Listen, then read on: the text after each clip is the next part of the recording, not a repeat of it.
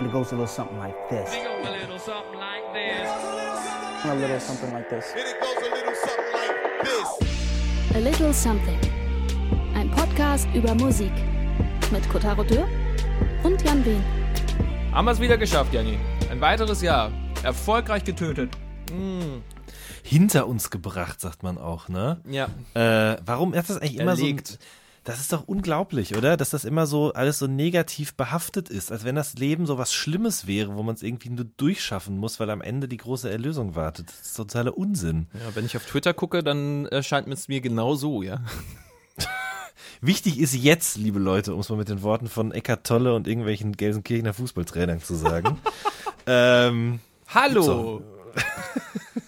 Willkommen, ihr habt genau den richtigen Moment abgepasst im Jahr. Ihr habt das Ende erreicht und hört die große Jahreszusammenfassung von A Little Something mit Jan Wien. und Kotaro Dürr. Was war das? Ich habe noch diese, ich habe noch diese, diese Morning Show Stimme wollte ich jetzt gerade mal imitieren hier. Ich weiß nicht, ob mir das gelungen ist. Du meinst die Wobei, Station nee. Voice von, von Fritz, wo du neulich warst? Oder was? Ja, beziehungsweise das war jetzt ja gerade, war das ja, es war jetzt eher so ein kuscheliges 21 Uhr Get Together äh, Vertonung. Äh, Morning Show ist ja immer ein bisschen, da ist man ein bisschen aufgedrehter, ein bisschen lauter, ein bisschen präsenter. Ich habe das Gefühl, da sind auch mehr Höhen in der Stimme, damit die Leute alle wach werden. Das, Guten Morgen, äh, 7.30 Uhr. Genau, ne? So, damit da ist man irgendwie direkt viel mehr da, als wenn einem jemand so ein bisschen in den Gehörgang vollschleimt. Es ist ja ähm, teils unterschiedlich. Es gibt verschiedene Ansätze in der Richtung, ne? von wegen Knall, Knall, Bumm, je nachdem, welches, welche Altersgruppe du ansprichst als Radiosender.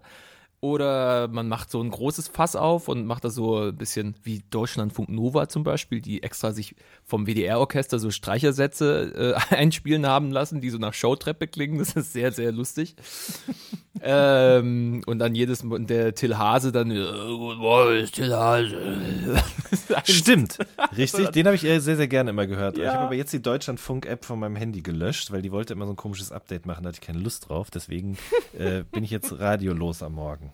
Ja. So ist das. Ähm, eu- euch erwarten äh, zweimal Top 10s. Wir haben uns dagegen entschieden, wie letztes Jahr zwei separate Folgen aufzuzeichnen. Von wegen Songs des Jahres, einmal Alben des Jahres. Wir packen das einfach alle in einen Wumms rein. Denn was soll der Geiz? Ihr kriegt alles komprimiert, gebündelt, in schönster Form abpoliert und mit den äh, schönsten Erfahrungen eines ereignisreichen Jahres geschmückt, welches Jan und ich so verlebt haben. Ähm, wir wollen aber, bevor wir auf äh, die ersten Top 10 kommen, auch noch so ein bisschen gucken, was so dieses Jahr alles an musikalischem passiert ist, an was uns auch beschäftigt hat, was wir auch schon mit ganzen Folgen behandelt haben. Ähm, ich suche gerade, während ich diesen Schwall an Worten da quasi auf, auf euch und auf dich loslasse, die Liste, welche du mir geschickt hast. Und ich habe sie gefunden. Man hört's kaum. äh, also, gestern habe ich äh, noch äh, bei, ähm, bei Twitter gesehen tatsächlich, dass 2018 das Jahr war, in dem äh, Prominente oder Musiker vor allen Dingen komplett out of style gegangen sind. Und zwar nicht äh, musikalisch, sondern eher modisch. Ja? Also es war sozusagen das Jahr, in dem Menschen einfach komplett freigedreht haben, das erste Mal. Hast du das auch so empfunden?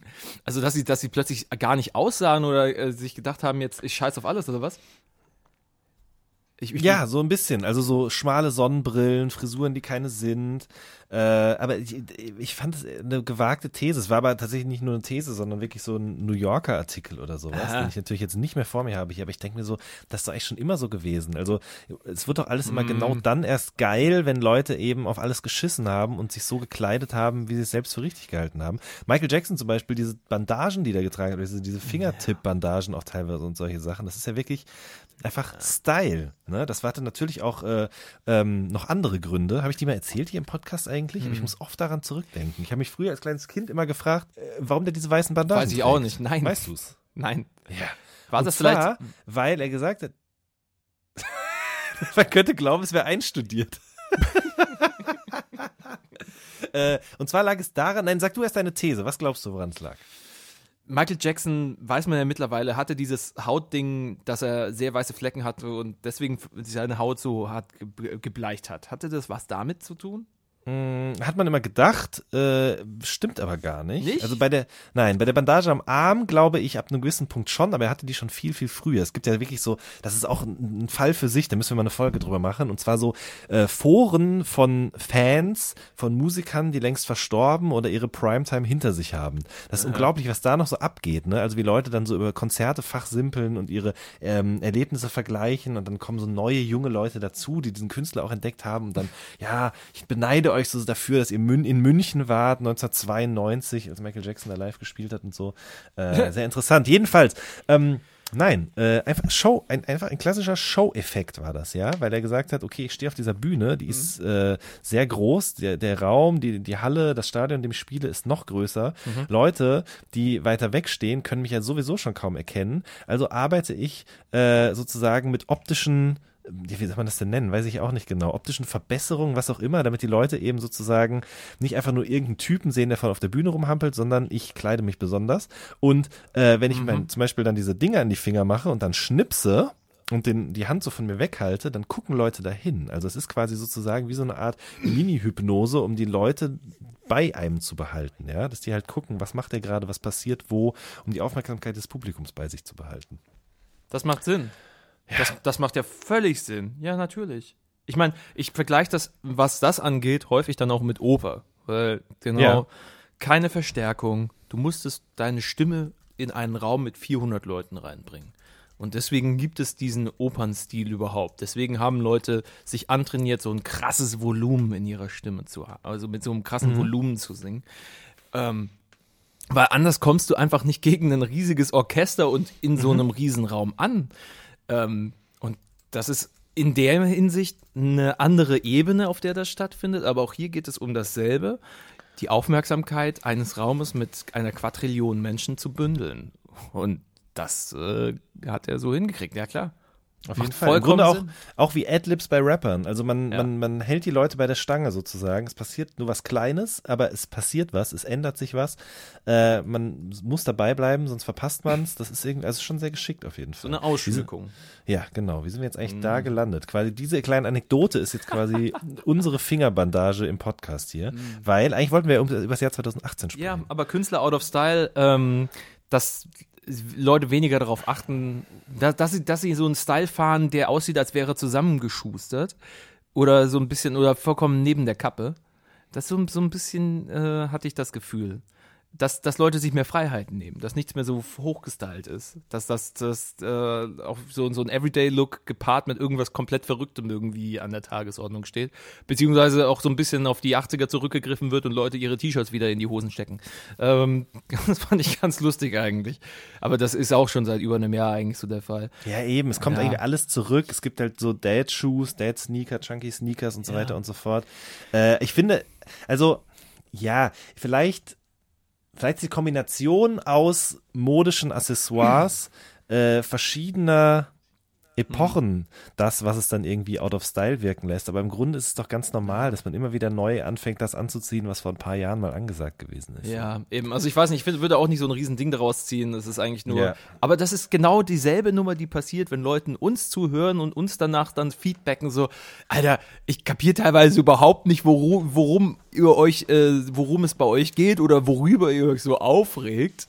Weil ich gar nicht in dieser Sphäre so drin bin. Und das verstehe ich an der Stelle, weil das Was, genau dasselbe- Musikalischen oder was? Ja, ja. Weil, Ach so. Ja, weil wir dann natürlich auch einen Fokus darauf haben. Und Ja. das ist unser Steckenpferd. Darüber reden wir Tag ein, Tag aus. Und ähm, natürlich sind wir da viel mehr drin, können da eine Meinung reinbringen in Sachen, in, in, in Ereignisse und Songs und Alben und Leute Sachen rein interpretieren, die anderen erstmal nur als das erscheinen, was sie sind, nämlich Musik. Weißt du, das finde ich, das ist dann so witzig, äh, wenn man dann so einen von Außenblick hat auf Dinge, die anderen Leuten dann entweder A wichtig sind oder wo sie dann eine Expertise darin haben. Das ist dieser, die, diese, diese Gap einfach, wo man nicht jeden mitnimmt, aber was dann trotzdem vielleicht ganz Spaß macht, dann zuzuhören. Muss man sich immer wieder mal in den Kopf reinbringen. Das ist auch so ein Ding, was, was, was ich auch immer mal wieder vergesse, wenn ich im Radio bin. Verdammt nochmal, es hören halt nicht nur Experten zu, es hören halt Leute, die einfach gerne ein bisschen Radio hören wollen. Und die muss man auch mitnehmen an der Stelle. Aber das ist eher die Verantwortung, die wir dann im Radio haben, als jetzt hier, wo, wir uns, wo wir beide uns dann sicher sein können, wir hören größtenteils Leute zu, die auch in dem Thema drin sind. Das ist das Schöne. Das ist ja auch unser, das ist ja auch dieses Strampelbecken hier dann für uns, dann, wo wir dann quasi rum- rumnörden können und sagen können, ja, okay, entweder ihr kommt mit oder ihr kommt nicht mit. Richtig. Ja. Richtig. So, aber, aber nochmal um ab, abschließend diese Style-Geschichte, welche, wen ich Ja. da, wen ich da echt krass finde und ähm, wem ich da durchaus ähm, glaube, dass sie einfach anzieht, worauf sie Bock hat, ist halt Billie Eilish. Billie Eilish, die Ja, erzähl mir mal was über die, bitte, ja. Billie Eilish ist eine sehr junge Frau. Die ist eigentlich noch ein Mädchen. Die ist jetzt 16 geworden. Billie Eilish ist ein Megastar gerade. Die ist, die macht Pop. Die schreibt ihre Songs zusammen mit ihrem Bruder. Ähm, hat eine, Kirchen, hat eine Kirchenchorkarriere hinter sich. Die Mutter ähm, ist äh, teils Schauspielerin, ähm, teils auch Synchronsprecherin, hat äh, eine Rolle gesprochen in meinem heißgeliebten Mass Effect 2, was ich erst danach mitbekommen hat, die Synchronsprecherin von der Figur Samara in dem Spiel. Und ähm, Billie Eilish ist die Tochter. Die hat äh, vor ein paar Jahren einen Song geschrieben, zusammen mit ihrem Bruder, äh, Ocean Eyes. Ähm, mit der, den sie eigentlich nur geschrieben hat, glaube ich, für eine Tanzchoreografie für ihre Tanzgruppe. Äh, mit ihrem Bruder zusammen. Den Song hat sie bei Soundcloud gestellt, die richtigen Leute haben den in die Finger gekriegt und zack war sie bei Interscope. Ähm, so, so schnell ist das dann gelaufen. Hat dann in den letzten Jahren dann halt immer wieder Songs rausgebracht. Ähm, und sie hat so einen ganz eigenen Style. Gefärbte Haare, Punk-Utensilien, weite Klamotten, Hoodies, sehr viel Farbe, sehr viel. Also sieht aus wie diesen ganzen. Ähm, sieht aus, was, was in. Wie, wie vieles, was abgefeiert wurde die letzten Jahre, sei es im Trap, sei es in, sei es in dieser wunderschönen kleinen Cloud-Bubble. Ähm, und sie äh, macht halt sehr gute Songs, schlicht. Ähm, Songs wo, wo, die, mit ihrem Bruder, wo sie dann da sitzt und ähm, singt, hey, ich bin mit meinen Freunden im Auto, sie sind hinten im Auto. Und warum machen wir nicht einfach, sie liegen im Kofferraum? Hey, ich habe gerade alle meine Freunde getötet. Weißt du, so, so ein Spin, so ein Horrorspin macht die rein. Ähm, und verpackt das in zuckersüße Popmusik. Richtig gute Songs. Wir spielen gerade bei Plan B sehr viel äh, When the Party's Over, ihre aktuelle Single, die auch super fies ist. Weil, ähm, ähm, weil sie dann auch sehr viel Emotionen reinbringt. Also sie kommt rüber als so eine taffe, wirklich krasse Olle, die, die, die, die frei rausspricht, äh, wie sie denkt und das auch tut, aber ey, die ist halt mitten in der Pubertät. Und gerade eben ist dieses Vanity Fair-Ding von ihr rausgekommen. Dieselben Fragen, ein Jahr dazwischen. Billie Eilish, same interview, one year apart. Und das ist krass, weil man einfach auf der rechten Seite sie sieht, im Jetzt und links von einem Jahr was dieses Jahr mit ihr angestellt hat, wie ernüchternd das auch gewesen sein muss, zu merken, okay, das bedeutet es also, berühmt zu sein. So von hey, ich habe 2,34.000 Follower und das ist voll cool. Und heute so, ich habe mehrere Millionen Follower und ich habe meine DM-Funktion abgestellt, weil ich kann die Scheiße nicht mehr ab. Weißt du, so. das passiert mit ihr. Und sie hat halt, also ich bin schon voll von dem Style-Ding abgegangen, weil sie wirklich eine interessante Figur ist. Ähm, die zieht halt diesen Style so völlig durch. Weite Klamotten, Hoodies, äh, da, da, da clashen Hip-Hop, Punk und äh, diverse andere Sphären zusammen bei ihr. Ähm, das finde ich so ein Freigeist-Ding. Die macht, was das angeht, sehr, was sie will. Schafft aber gleichzeitig aber- eine eigene, Sch- schafft aber gleichzeitig so einen eigenen, eine eigene Ästhetik, die ich jetzt an vielerlei anderen Stellen auch sehe. Bei so, bei dieser ollen Me Love a Lot, glaube ich halt, Me Love Me a Lot bei, bei Instagram, die so kranke Videos macht und die ganz ähnlich aussieht. Gott, jetzt springt mir hier die, das Mikro aus der Spinne. So weit ist es schon gekommen. Äh, das muss ich gleich mal gerade hier live jetzt reparieren. So, fertig. Ähm, ja, aber ich, im Grunde fällt mir jetzt gerade auch auf, A, dass wir wie zwei sehr alte Männer klingen, wenn wir darüber reden, wie Menschen, die halb so alt sind, wie wir sich anziehen. Entschuldigung dafür schon mal an dieser Stelle. Wir sind über Äh, 30, Digga, man kann es nicht. Man, man, irgendwann man kann muss man halt, leugnen. ja, irgendwann muss man halt sagen, ja, sorry, wir sind halt jetzt doppelt so alt wie die Leute, die jetzt gerade eben groß werden. Die Ja, jetzt gerade eben mir- riesig werden in der Szene. Ich habe mir gerade so eine North Face Downjacke bestellt und das ist, glaube ich, echt ein schmaler Grad. äh, Das hätte Jack Wolfskin Ja. sein können. na, na, ich hatte ja schon mal Jack Wolfskin. Ich hatte ja schon mal so eine Phase, in der ich immer nur so Softshell und sowas angezogen habe. Du hattest auch eine Ed Hardy-Phase, mein Freund. Richtig. Ja, äh, wobei das, das war ja noch chronologisch, aber die Jack Wolfskin-Phase müsste ja erst in ein paar Jahren kommen eigentlich, aber ich hatte sie schon vorher. Ach, was Ähm, muss. Hauptsache es Ja, hält es warm. muss ganz genau richtig, darum geht's doch. Ähm, es ist ja eigentlich auch nur logisch, dass sozusagen mit, sagen wir mal, ab den 2000ern sich so ein bisschen auch Musikgenres nach und nach aufgelöst haben. Ne? Also ab Mitte Ja. der 2000er kam ja irgendwie alles zusammen und man kann das irgendwie nur noch schwer auseinanderhalten und Menschen machen Musik, die was von Punk hat, was von Rap hat, was von R&B hat, manchmal auch einfach ganz klassischer auf die Fresse Pop ist. Äh, ist ja auch klar, dass es irgendwann sich so ein bisschen in, in der Art, sich zu kleiden, eben widerspiegelt und äh, da ganz viele verschiedene Sachen zusammengeklaubt worden sind. Ja, genau. Es ist, ich meine, gerade was jungen Rap angeht, ist, ist ja das, was äh, viele auch optisch eigentlich äh, darstellen. Die, die pure Explosion von allem und die von, komplette Vermischung von allem. Wie, wie, wie ein äh, 6 9 rumläuft, wie ein Trippy Red rumläuft, wie ein Lil Uzi Vert, einfach wie dieses Farbending einfach so ein kompletter Gegensatz ist zu dieser ganzen Coolness-Sparte, die irgendwie jahrelang durchgezogen wurde. Und eine clean Styles und jetzt plötzlich sehen alle aus wie, wie, ein, wie ein Mischding aus den letzten 30 Jahren, rein visuell. ich finde das irre. Ja, das stimmt. Ach Gott, ja, Styles, äh, alles explodiert dieses Jahr, um es grob zusammenzufassen. Ach ja, der Echo, der, der uns verlassen hat Anfang des Jahres. Man weint ihm nach wie vor keine Tränen hinterher. Nee, ne? Ich glaube, das wird eigentlich niemand tun. Ich glaube, da sind sie auch selber froh drum, dass sie die Scheiße vom Fuß waren. Echt. Absolut, denke ich auch. Also, das ist aber auch so, ich hätte jetzt nie irgendwie gefordert, dass es den nicht mehr gibt, aber jetzt, wo er nicht mehr da ist, wird eigentlich klar, dass, dass, es, dass es eine gute Entscheidung gewesen ist, die auch ganz unabhängig von der Kollega Farid Beng-Geschichte irgendwie äh, hätte passieren müssen. So, ne? Es ist halt blöd, dass das irgendwie sozusagen jetzt zusammengefallen ist. Aber es ist gut, dass es passiert ist, denke ich auch. Weil ähm, im Grunde ist ja vorher immer klar, ich meine, das müssen wir jetzt auch nicht alles nochmal wieder durchkauen, aber es ist ja vorher klar gewesen, wer dann da eigentlich gewinnt. Generell auch die Art und Weise, wie diese Veranstaltung präsentiert worden ist, äh, wie auch im Vorhinein darüber geredet worden ist, das kann man vielleicht an der Stelle auch mal sagen. Also Leute, die dorthin eingeladen werden, die dort Preise gewinnen, ähm, sind jetzt auch nicht drei Wochen vorher in freudiger Erregung darüber, dass dieser Abend ansteht, sondern bei vielen war es auch eher so eine Pflichtveranstaltung oder eben die Möglichkeit, sich kostengünstig, nämlich für 0,0 Euro, sehr viel alkoholische Getränke ähm, reinzukippen. Oder zum Beispiel Ja. Chips zu essen. Ich war auch schon zweimal auf dem Echo, ne? Haben wir da schon mal drüber gesprochen? Haben wir, glaube ich, nicht, ne? Weiß ich gar nicht genau. N- Nee, die Folge habe ich ja auch mit Max aufgezeichnet, da hattest du keine Zeit, ne? als wir über ein Echo gesprochen haben. Ganz genau.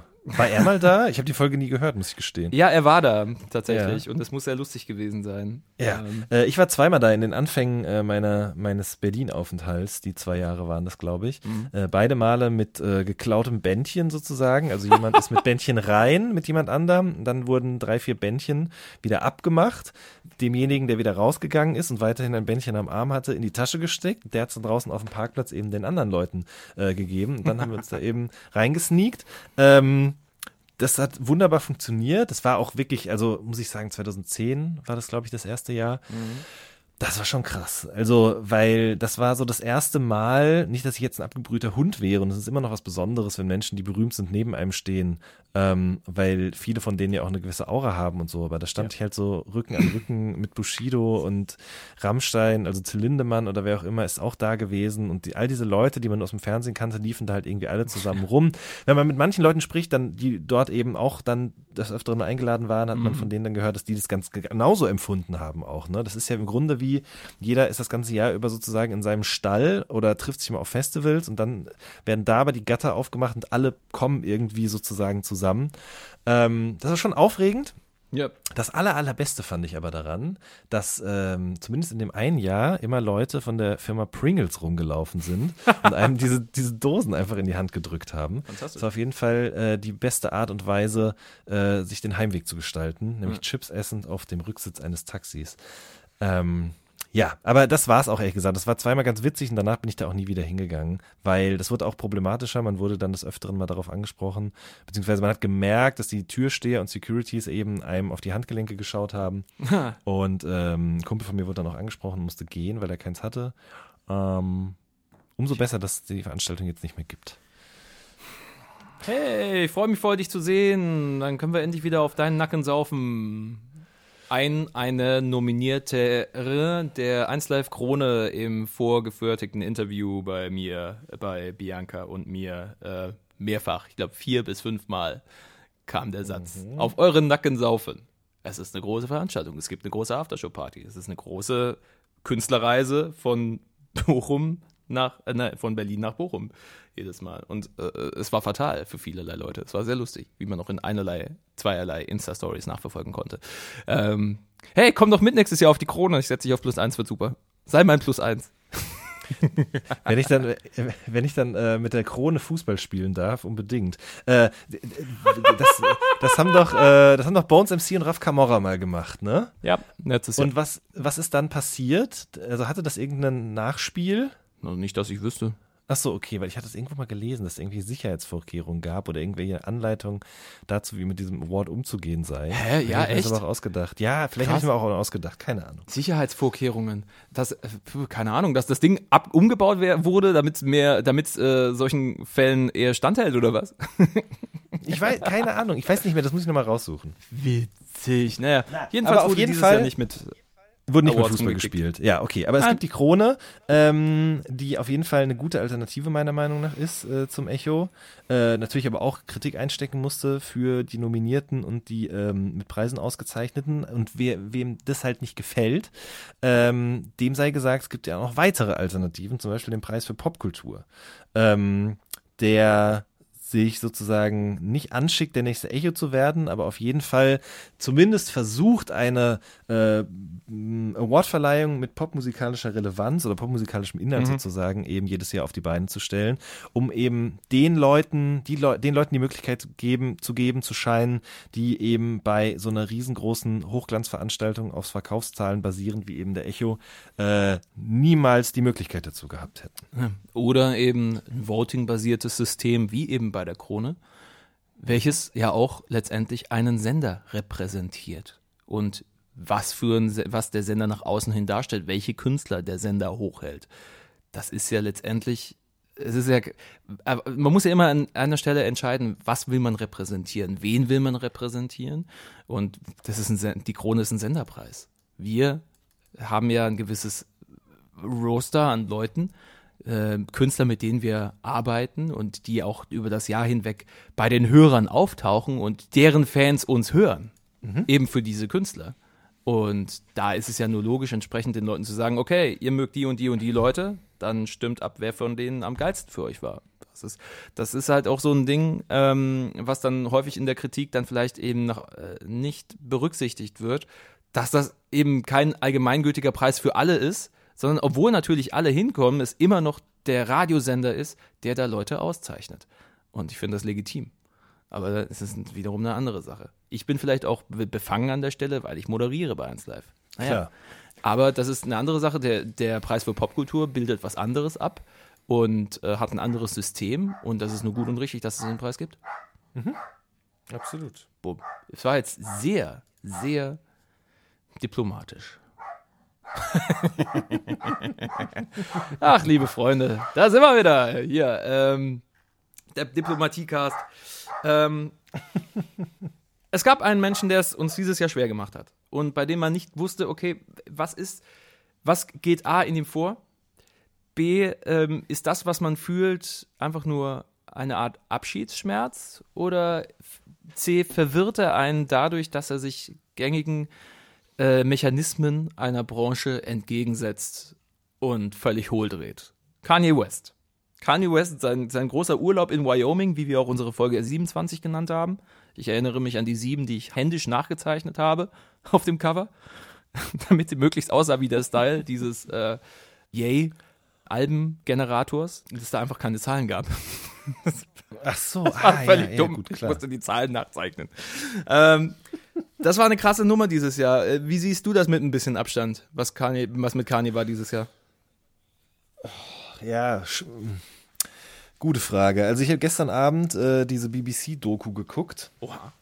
Ähm, die, ich habe leider den Namen vergessen tatsächlich, aber da begibt sich eben ein BBC-Reporter nach Amerika auf der Suche nach Kanye und fragt sich so ein bisschen durch sein Umfeld und äh, durch das Umfeld seiner verstorbenen Mutter und so weiter und so fort, eben auf der Suche nach Antworten dazu, äh, wie es in Anführungsstrichen so weit kommen konnte. Finde es ehrlich gesagt ein bisschen pseudo-investigativ. Es hat mir beim letzten Mal schon nicht gefallen. Der Typ hat auch schon die R. Kelly-Doku gemacht. Ähm, ähm, auch bei BBC also das ist ein guter Ansatz, das ist auch immer gut gedreht, der Typ ist auch kein Dulli, aber es kommt halt meistens nicht mehr bei rum, als dass man mit irgendwelchen Schwippschwagern über irgendwelche Eventualitäten spricht und aus dem Off dann eben so versucht wird, dazu eine Einordnung irgendwie zu stricken. Ähm, andererseits ist eh die Frage, aber auch die Frage, wie will man es sonst machen? Am besten lässt man es dann gleich, bevor man dann eben sich da so versteigt, weil es ist ja wirklich hochkomplex.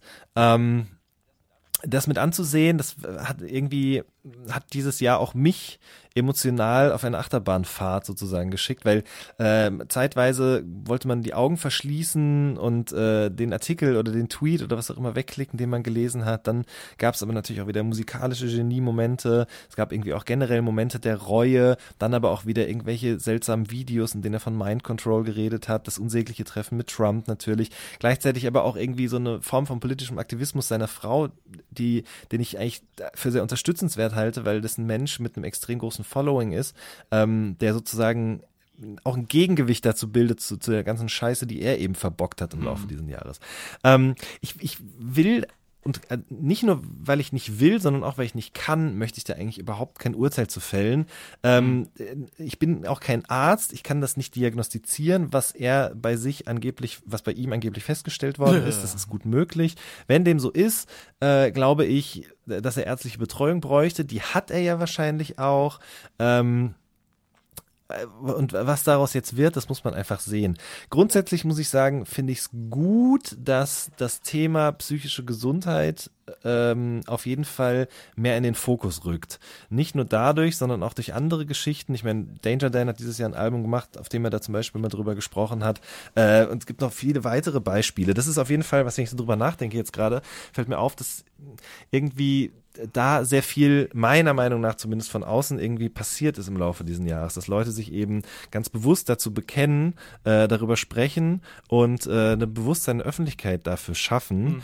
dass eben nicht jeder immer so abliefern kann, sondern äh, es durchaus auch Menschen gibt, die zweifeln, die von einer Krankheit sozusagen äh, kontrolliert werden oder eben ähm, die vielleicht auch ihr künstlerisches Schaffen in irgendeiner Art und Weise beeinflusst, manchmal auch hemmt.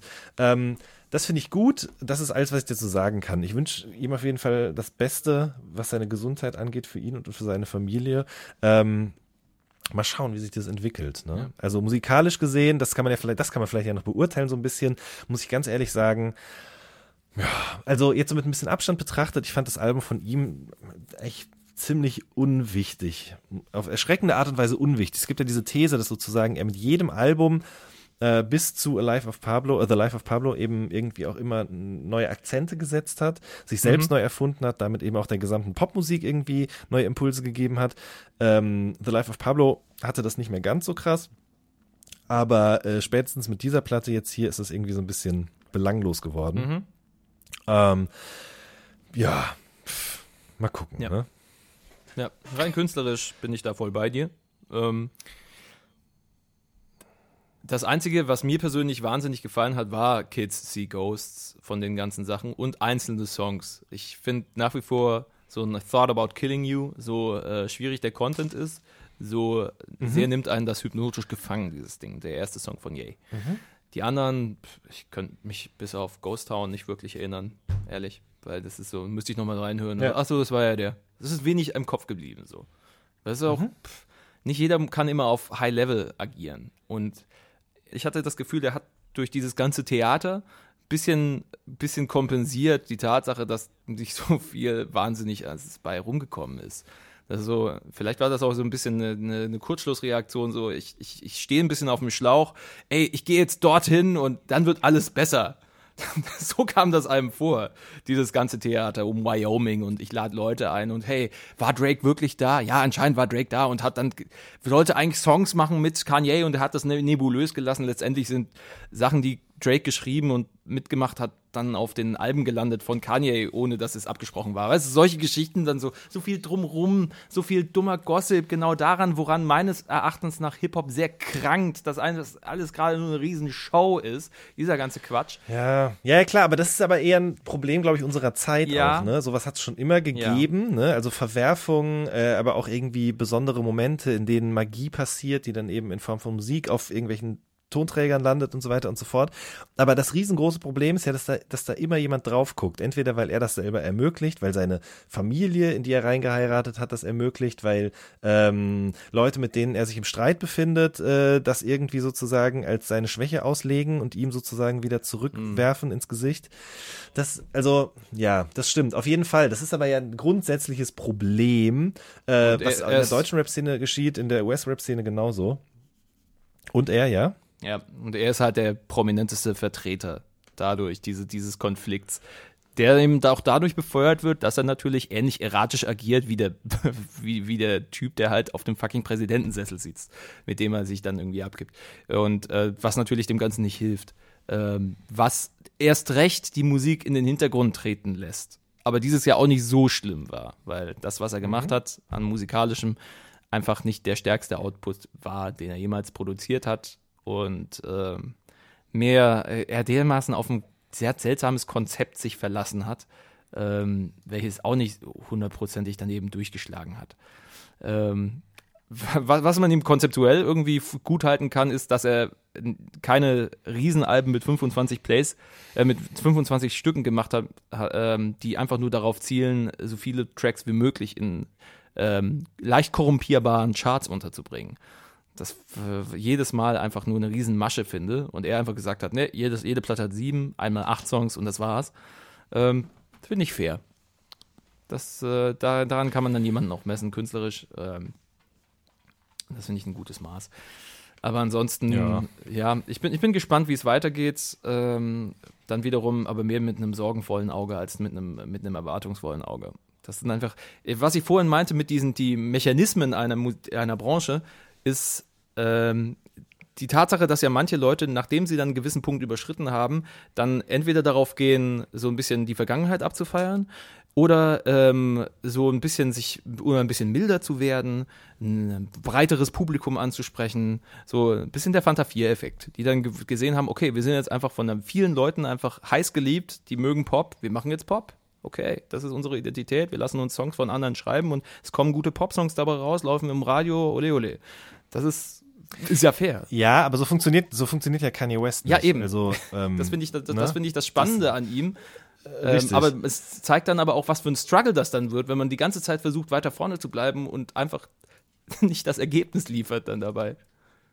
Ja, und wenn man auch vor allen Dingen nie mal irgendwie sich, sich zur Ruhe setzt, und sei es nur für ein Jahr oder für zwei oder was auch immer Ja. so. Ich glaube, das ist auch, dass wir, ich glaube, also, was heißt glaube, ich befürchte, vermute, was auch immer, dass so eine Art von charakterlicher Veränderung und ähm, so eine gebrochene Hybris oder was auch immer oder psychische Probleme generell bei Künstlern auch immer, immer mehr werden, weil das alles immer, immer schneller geht.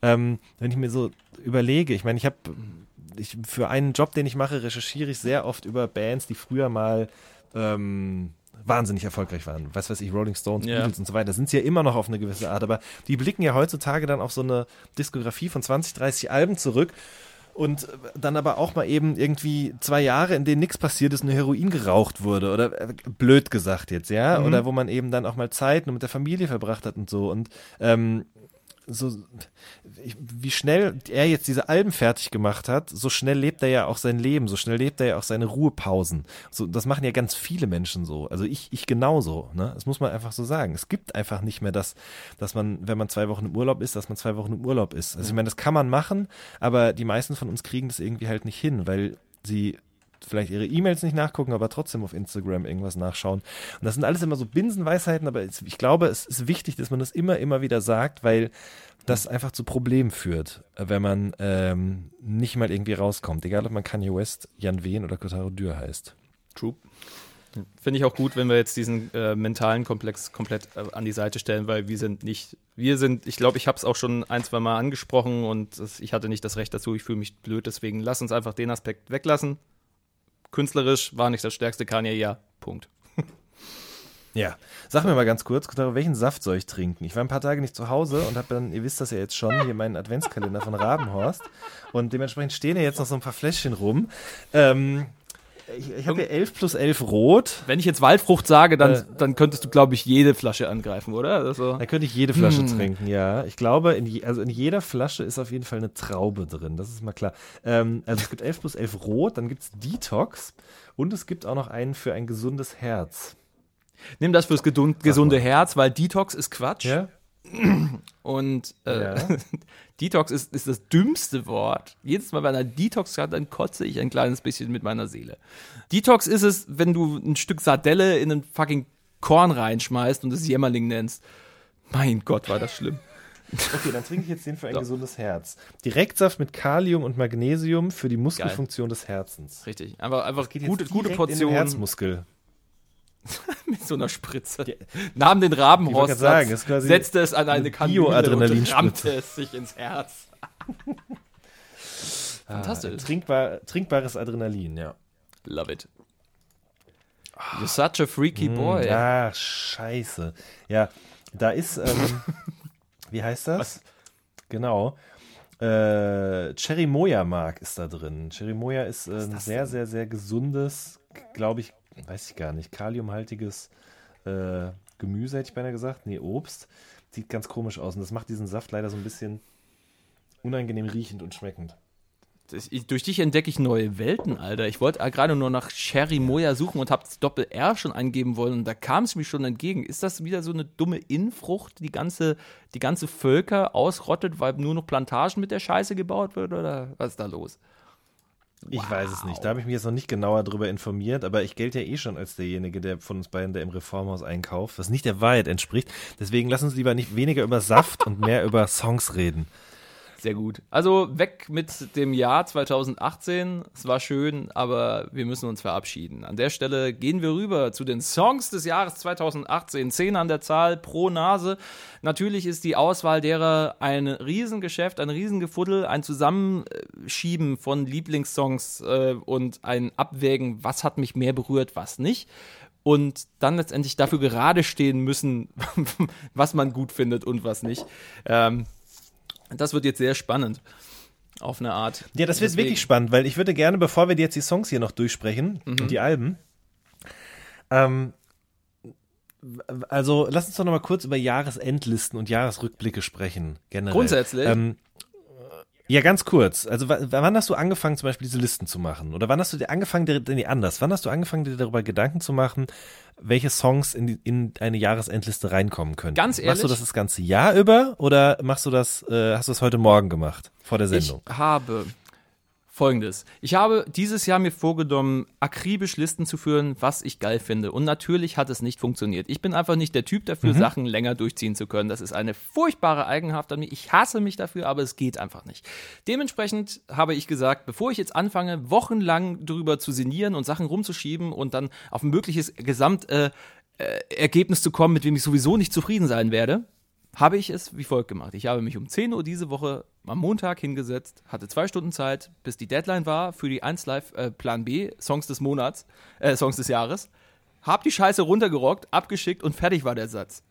Und genauso habe ich es am Tag drauf gemacht, als es um die Alben ging. Und genau diese Top 10 Ja. behalte ich bei und es ist scheißegal, weil man kann so Ja. rumschieben und sich denken und reinfuchsen, wie man will, aber letztendlich ist es das, was es ist, nämlich eine Topliste von einer einzigen Person, wo vielleicht ein paar Leute Interesse für zeigen. Ihr zum Beispiel, die ihr hier zuhört, was mich freut persönlich. Ja. Aber was dann auch nicht weltentscheidend ist, sondern einfach nur darstellen soll, was ich geil fand. Richtig. Ich bin, bin komplett bei dir, was das angeht. Und ähm, ich war so stolz, als ich das erste Mal nach meiner Jahresendliste gefragt worden bin. Ich glaube, das war damals fürs Juice-Magazin. Ähm, und habe mir da wirklich wochenlang Gedanken darüber gemacht. Welche Songs, welche Alben. Es sind halt nur zehn Punkte dort gewesen. Ich hatte die Jahresendlisten der anderen Autoren und Redakteure die Jahre davor halt eben immer mitbekommen, habe auch gesehen, was da sozusagen ähm, für eine Wissenschaft hinterstecken kann. Es gibt Leute, die machen es so, wie du jetzt zum Beispiel gemacht hast. Ne? Es gibt Leute, die ähm, sich ein bisschen Gedanken machen, aber es gibt Leute, die eben auch wirklich so eine Wissenschaft draus machen oder einen richtigen Fetisch entwickelt haben, aus dieser, aus diesem Ding einer Top Ten sozusagen ein äh, Gesamtkunstwerk zu erschaffen, ja. Und Mhm. ähm, das ist leider so eine Idee, die ich auch sehr, sehr lange mit mir rumgetragen habe, was das angeht. Also die Mhm. genau richtige Anzahl von Songs, aber auch Alben, dann aber auch sozusagen zeigen, dass man unglaublich divers ist in seiner Rezeption von Kultur. Das heißt, man nimmt auch noch ein Buch mit rein. Man kann aber auch vielleicht noch irgendwie ein besonderes Konzerterlebnis mit dazu nehmen oder Das ist ja, das ist ja, besonderes. das ist ja Quatsch, oder? Eine Top-Liste? Nein, überhaupt nicht. Ich finde, ich find, das ist zu viel. Also, das ist wirklich. Das ist ja Doch, das, ja, das ging aber nicht anders, weil wir ja jeder nur diese zehn Punkte hatten. Aber ich wollte halt so, Ah. ich wollte, dass Leute meinen Namen lesen und denken, krass, wie Mhm. ist der denn drauf? Das ist ja Wahnsinn. Der kennt das und das und das und das und das. Ich glaube, es ist immer Mhm. auch noch ein blöder Antrieb meiner Arbeit auf eine gewisse Art und Weise, aber ähm, bin da mittlerweile auch echt von weg, weil ich habe das gemacht dieses Jahr. Ich mache das jetzt seit mehreren Jahren. Ich mache für jeden Monat eine neue Playlist und da ziehe ich alles rein, was ich in diesem Monat entdeckt habe. Ja. Und das hilft mir auf jeden Fall sehr dabei, im Laufe des Jahres, also am Ende des Jahres dann nochmal durchzugucken, was ich jetzt auf die Listen schreibe. Ich muss aber gleichzeitig auch sagen, das verfälscht es ja total, weil was ist das für eine Jahresendliste, wenn du einen Song drauf schreibst, den du ähm, vergessen hast? Ja, äh, weil das ist dann, dann ja wen, also es kann ja dann gar kein Lied sein, was dich im Laufe des Jahres so krass beeindruckt hat, dass es eigentlich würdig wäre, dort auf der Liste zu stehen. Häufig, ja. Und ähm, lass, lass mich das nur eben sagen, genau. Wer liest es eigentlich? Das ist auch die große Frage. Johann Vogt, schöne Grüße. Ihr werdet ihn auch im All Good Jahresrückblick gehört haben, vielleicht, mit dem ich, den ich mit ihm und Alex Barbian auch schöne Grüße zusammen aufgenommen habe. Hat eben auf Twitter gefragt, ähm, für wen man das eigentlich macht oder wer das eigentlich mag und hört, so Jahresrückblicke und Jahrescharts. Und das, ich glaube, das halt auch, wie du auch gesagt hast, das sind so wenige Menschen eigentlich, die sich das alles anhören nochmal. Ähm, und auch diese Listen lesen. Und es wird ja auch kein Mensch hergehen und sagen, du bist ein schlechter Mensch, weil du den Song oder das Album vergessen hast. Oder, ach, da hätte ich jetzt aber mehr erwartet. ja, gut, das wird Äh, wahrscheinlich deswegen. das eine oder andere Mal fallen. So von wegen, was, was, das findet der gut? Das ist so ein bisschen, weil Ja. so, so judgy, wie die Leute teilweise unterwegs sind.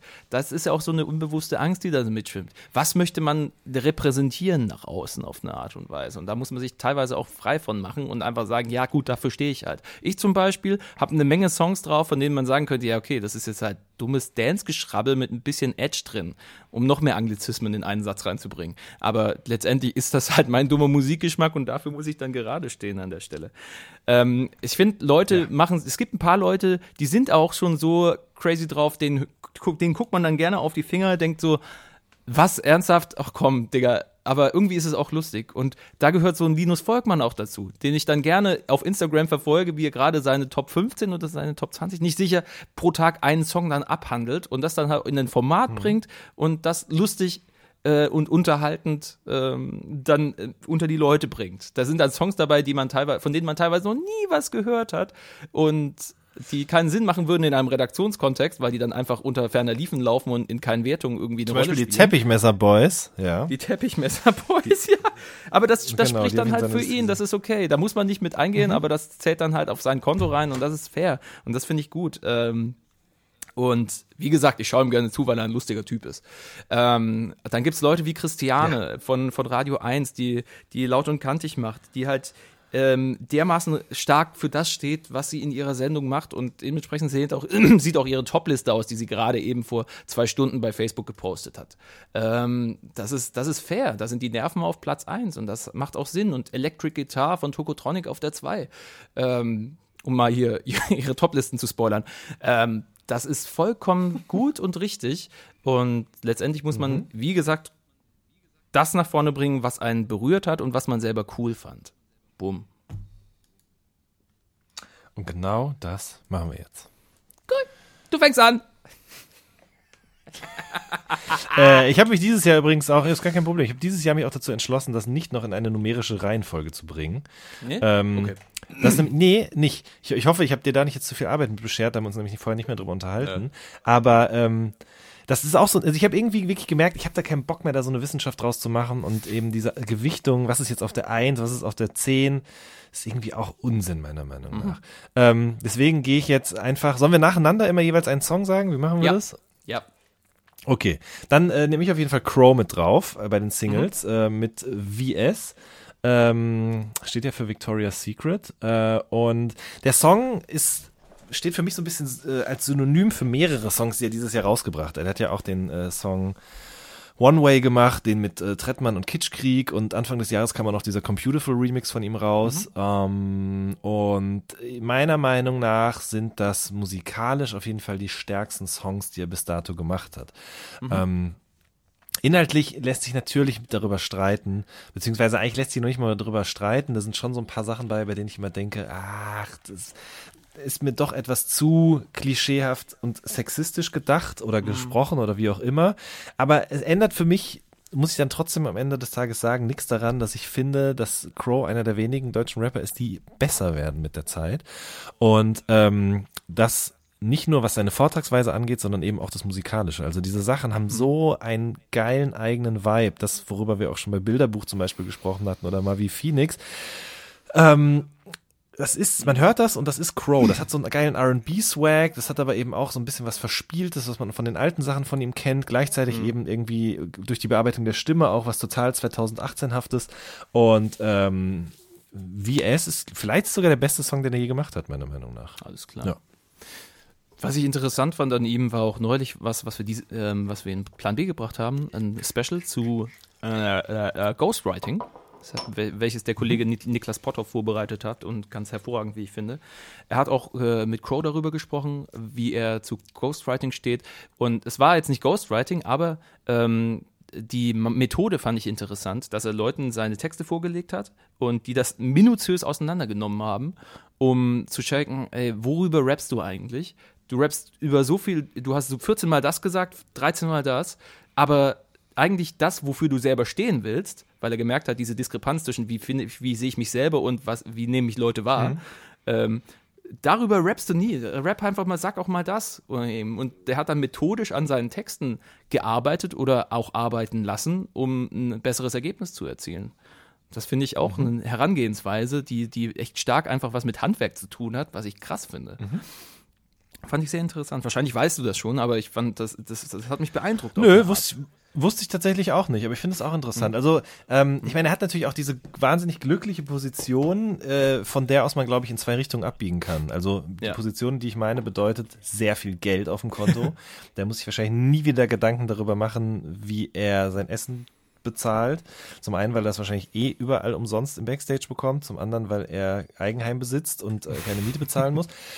ähm, und da gibt es ja zweierlei Möglichkeiten. Du kannst einmal sagen, okay, alles klar, geil, das war's jetzt und ich mache mir ein schönes Leben. Oder du fängst halt an, eben auf dieser Ebene sozusagen nochmal dich neu zu erfinden. Und äh, ich war ja schon mal bei ihm zu Hause, habe ich ja schon mal erwähnt, an anderer Stelle. Und der hat einfach ein richtig schönes Studio mit Blick über die Stadt und äh, hängt halt da sehr, sehr oft einfach, glaube ich, drin rum, klimpert ein bisschen was, schließt nochmal ein anderes altes Keyboard an, probiert Sachen aus, ein paar Leute kommen vorbei und so. Und ähm, ich glaube, nach diesem ganzen Trubel, den er da hatte in den letzten Jahren, ist das jetzt so eine Phase, in der ähm, vielleicht auch mal kurz in sich gehen kann, um zu sagen, okay, das mache ich jetzt so, das mache ich so, das probiere ich mal aus und äh, hat eben auch die Möglichkeit, einfach ein paar Songs rauszuballern und zu gucken, was passiert, weil eben jetzt nicht das nächste Album anstehen muss. Äh, hat ja, eben jetzt auch ein eigenes Label und so.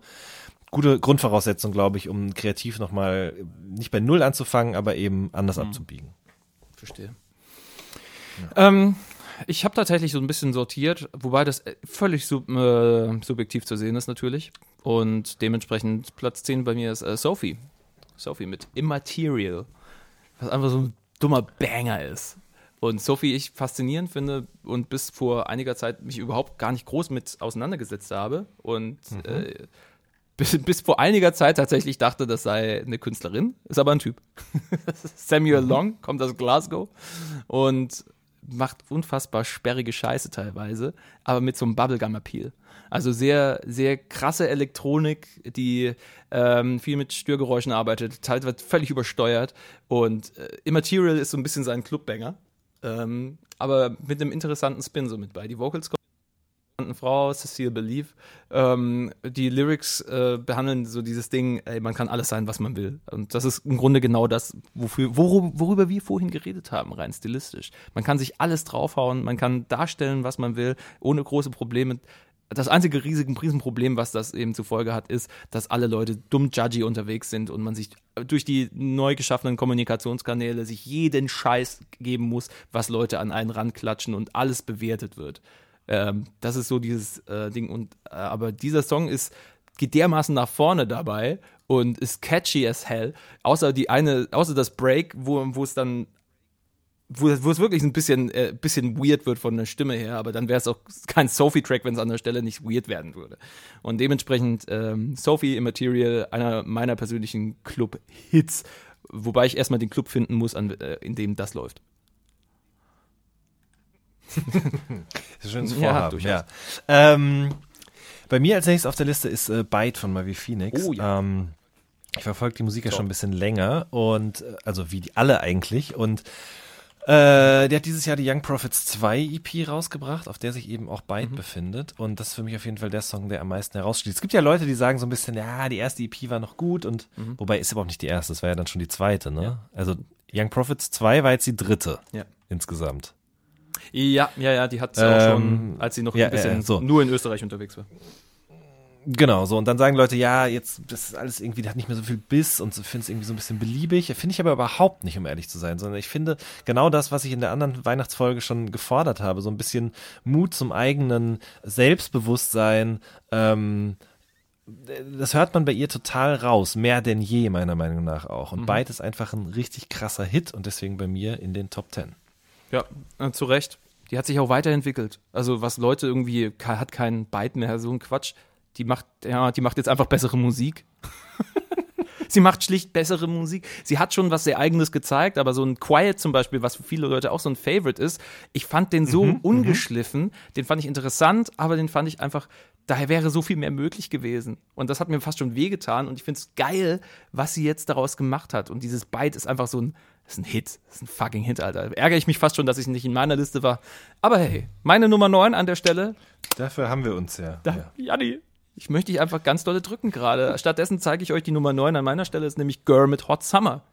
Girl aus Berlin, die ähm, fröhlich vor sich hinschlappen, in einen, aber in ein Writer-Camp gegangen sind und auch hier wieder dasselbe Prinzip, an sich arbeiten, schauen, was cool läuft und an welche Stellen kann man sich persönlich verbessern. Und das, was ja legitim ist. Pum, machen sie einen unfassbar guten, catchyen ähm, Gitarrenhit hin mit äh, Hot Summer. Einfaches Prinzip, erinnert mich so ein bisschen an die geilsten Sachen von ähm, Ah, fuck. Johnossi zum Beispiel, die es auch drauf hatten. so auf den Punkt hin einen geilen, simplen Rocksong hinhauen, auch ein Duo. Und ähm, Hot Summer, ähm, auch mit einer kleinen Story, mit einem nachvollziehbaren Gefühl. Alle sind auf Sommer getrimmt, alles ist wow, Sunshine und, und man selber hat keinen Bock auf die Scheiße. Aber das in einen Song zu verpacken, der so catchy ist und so dermaßen nach äh, oberkörperfrei klingt, das muss man hinkriegen. Und äh, der ist, es ist ein fucking Ohrwurm und ich mag den Song wirklich sehr. Dementsprechend Hot Summer Girl ähm, bei mir auf jeden Fall in den Top 10. Schön. Ähm, bei mir als nächstes Haiti mit gleich zwei Songs, weil ich mich nicht entscheiden kann, um ehrlich zu sagen. Es eher drei, muss man sagen. Also, aber egal. Ich entscheide mich jetzt für. Ah, also eigentlich wäre es Plus One, sagen wir es mal so. Äh, der findet sich aber leider nicht auf Spotify, deswegen äh, nehme ich Homezone. Den habe ich auch bei Radio Fritz gespielt die Tage. Der ist vom ATM Mixtape, wenn mich nicht alles täuscht. Und ähm, ich habe neulich mal gemerkt, ich bin kein Fan von Haiti-Alben. Also nicht von Alben in Gänze, sagen wir mal so, sondern eher von einzelnen Songs. Deswegen habe ich jetzt angefangen, eine Playlist zu machen mit ihren besten Liedern. Und da wäre Homezone aber auch auf jeden Fall drauf. Und ähm, ich mag einfach diese Songs, die nicht so, ah, ich weiß gar nicht, wie ich das sagen soll. Auf jeden Fall mag ich den Song total gerne. Der ist aus so, ich habe das Gefühl, der ist aus so einem ganz spontanen Ding heraus entstanden. Und wenn man das Montenegro Zero Album sich anhört, dann hat man manchmal das Gefühl, es ist nur ein Gefühl meiner Meinung nach äh, oder meiner ähm, meinem Empfinden nach, dass da sich, dass sie sich da mehr Kopf drüber gemacht hat. Vielleicht ist, stimmt es auch überhaupt nicht. Vielleicht war das nur der Eindruck, weil es eben sozusagen als offizielles Album-Release so im Feuilleton durchgereicht worden ist und so weiter. Aber ich mag diese Sachen, die so rausgeschissen sind, auf jeden Fall lieber. Und dazu gehört meiner Meinung nach einfach so ein, ein stumpfer, also ein dreister, stumpfer Beat, in dem Fall eben auch von, äh, von Azajon. Ähm, und so, ich meine, in dem, im Lied Homezone, ich meine, du bist meine Homezone, so, du bist mein Zuhause. Ähm, das ist äh, ja Ich hatte da im Radio ging es da ja auch so ein bisschen drum, als ich dort war, dass, wie, inwiefern sich sozusagen die Rapper, die heute Rapmusik machen, von denen unterscheiden, die vor zehn Jahren irgendwie Musik gemacht haben. Und ich finde, klar sind, ist der, die sind die Lyrics von dem Song jetzt sehr, sehr simpel, aber sie bringen trotzdem genau auf den Punkt, was sie in dem Moment denke ich, gefühlt hat und was sie demjenigen, der ihre Homezone ist, eben sagen wollte. Und ähm, für mich ist hier halt neben Rin auf jeden Fall der Beweis dafür, dass man ähm, auch diesem Cloud-Rap-Genre-Fluch eben irgendwie entkommen konnte in diesem Jahr, um äh, sich auf eine ganz eigene Art und Weise weiterzuentwickeln. Und Homezone Plus One und vielleicht dann auch noch Bahama Mama von äh, Montenegro Zero sind auf jeden Fall gute Beweise für mich. Stimmt. Ich habe den Song im komplett falschen Moment gehört. Im komplett falschen. Der kam bei mir einfach nicht an. Ich war im Kaukasus Ja. am ersten Tag wandern und das war der schlimmste Anstieg. Also es war wirklich zum Kotzen. Es war so steil, es war so nervig. Und dann dröhnt mir halt das ATM-Tape um die Ohren und sie ihm halt mit, du bist meine Homezone. Ich habe ich hab das Persönliche kapiert in der Stelle, aber es war einfach so komplett der falsche Moment. Sorry. Äh, Es kam mir dann in dem, dem Moment einfach zu cheesy rüber für die Tatsache, dass ich gerade geschwitzt und gelitten habe. Es war so, bitte nicht das noch. Aber ich weiß, was du meinst und ich kann es nachvollziehen. Wie immer ist Kontext King, liebe Freunde. Und das hat auch mein Song 8 bewiesen. Ähm, nämlich insofern, als dass es eine Fortführung war. Es war der Teil 2 und die andere Seite einer Medaille, ähm, die auf der einen Seite nach völliger Befreiung, nach, ähm, nach nichts, niemandem mehr etwas schuldig sein klang und auf der anderen Seite nach, ich steigere mich komplett in meinen Wahnsinn rein und bin, bin ein crazy Motherfucker, dem alles egal ist und der nur noch hohl dreht. Der erste Teil war Ghost Town von Ye, von Kanye. Und der zweite Teil, welcher meine Nummer 8 ist, ist Kids See Ghosts mit Free Ghost Town Part 2. Ein irrer Song, ein, ein Ritz, eine, ein Albtraum. Ein Albtraum einfach. Das ist wie Two-Face. Du hast die eine Seite der Typ, der nur die Gerechtigkeit will und auf der anderen Seite der Typ, der völlig hohl dreht und der dann einfach die Münze wirft und dann entscheidet, je nachdem, wie die Münze fällt. Und genau so klingt Free für mich. Episch, riesengroß, ähm, mit Chören aufgebaut, Hall an der Stelle, an dem das Dämonische eben am ehesten raustritt. Now I'm free. Das ist mir so drin geblieben. Das sind genau die richtigen Protagonisten für dieses Ding. Auf der einen Seite Kanye, der sowieso völlig auf, in seiner eigenen Welt spielt und auf der anderen Seite Kid Cudi, der einfach durch so viel Scheiße gegangen ist und jeder seine Perspektive damit reinbringt und Free einfach ähm, dieses Kitsy Ghost Album einfach so veredelt. Da sind andere Tracks auch, die ich auch nice finde, wo das Zusammenspiel gut klappt, aber in keinem hat es so gut ineinander gegriffen wie in Free mit vier fucking E's. Ah ja, und Gesang noch von Ty Dolla Sign mit dabei, was, was auch sehr gut reinpasst. Also einfach ein richtig, richtig gutes Teil. Sehr schön. So, bei mir als nächstes Olsen, äh, habe ich an anderer Stelle schon mal erwähnt, dass ich das Album sehr, sehr gerne mag. Ja. Ähm, und ich tue mich sehr schwer damit, jetzt mich für diesen Song zu entscheiden. Das ist nämlich Blumen vorm Haus und das ist der Bonussong. Und das ist eigentlich der Song, der so wenig nach dem Album klingt wie alles andere auf der Platte. Aber ähm, der Song ist wichtig, glaube ich, weil er so ein bisschen ähm, mehr gerappt ist als der Rest der Platte und ich glaube, dass ihnen das immer noch sehr, sehr wichtig ist, auch zu vermitteln, dass Leute checken, der kann auch rappen, aber der kann auch gute Popsongs schreiben. Das ist für mich ein sehr, sehr guter Kompromiss aus den beiden irgendwie gewesen. Gibt auch sehr gute andere Songs auf der Platte, aber da komme ich gleich nochmal drauf zu sprechen. Alles klar, gut. Ähm, das ist eine Ankündigung. Huh, damit habe ich nicht gerechnet. Muss ich schnell wieder auf meine Liste zurückgehen. ähm, Juti. Ach, Platz 7, machen wir es einfach. Geht an Loikana mit Otto Lengi bei mir.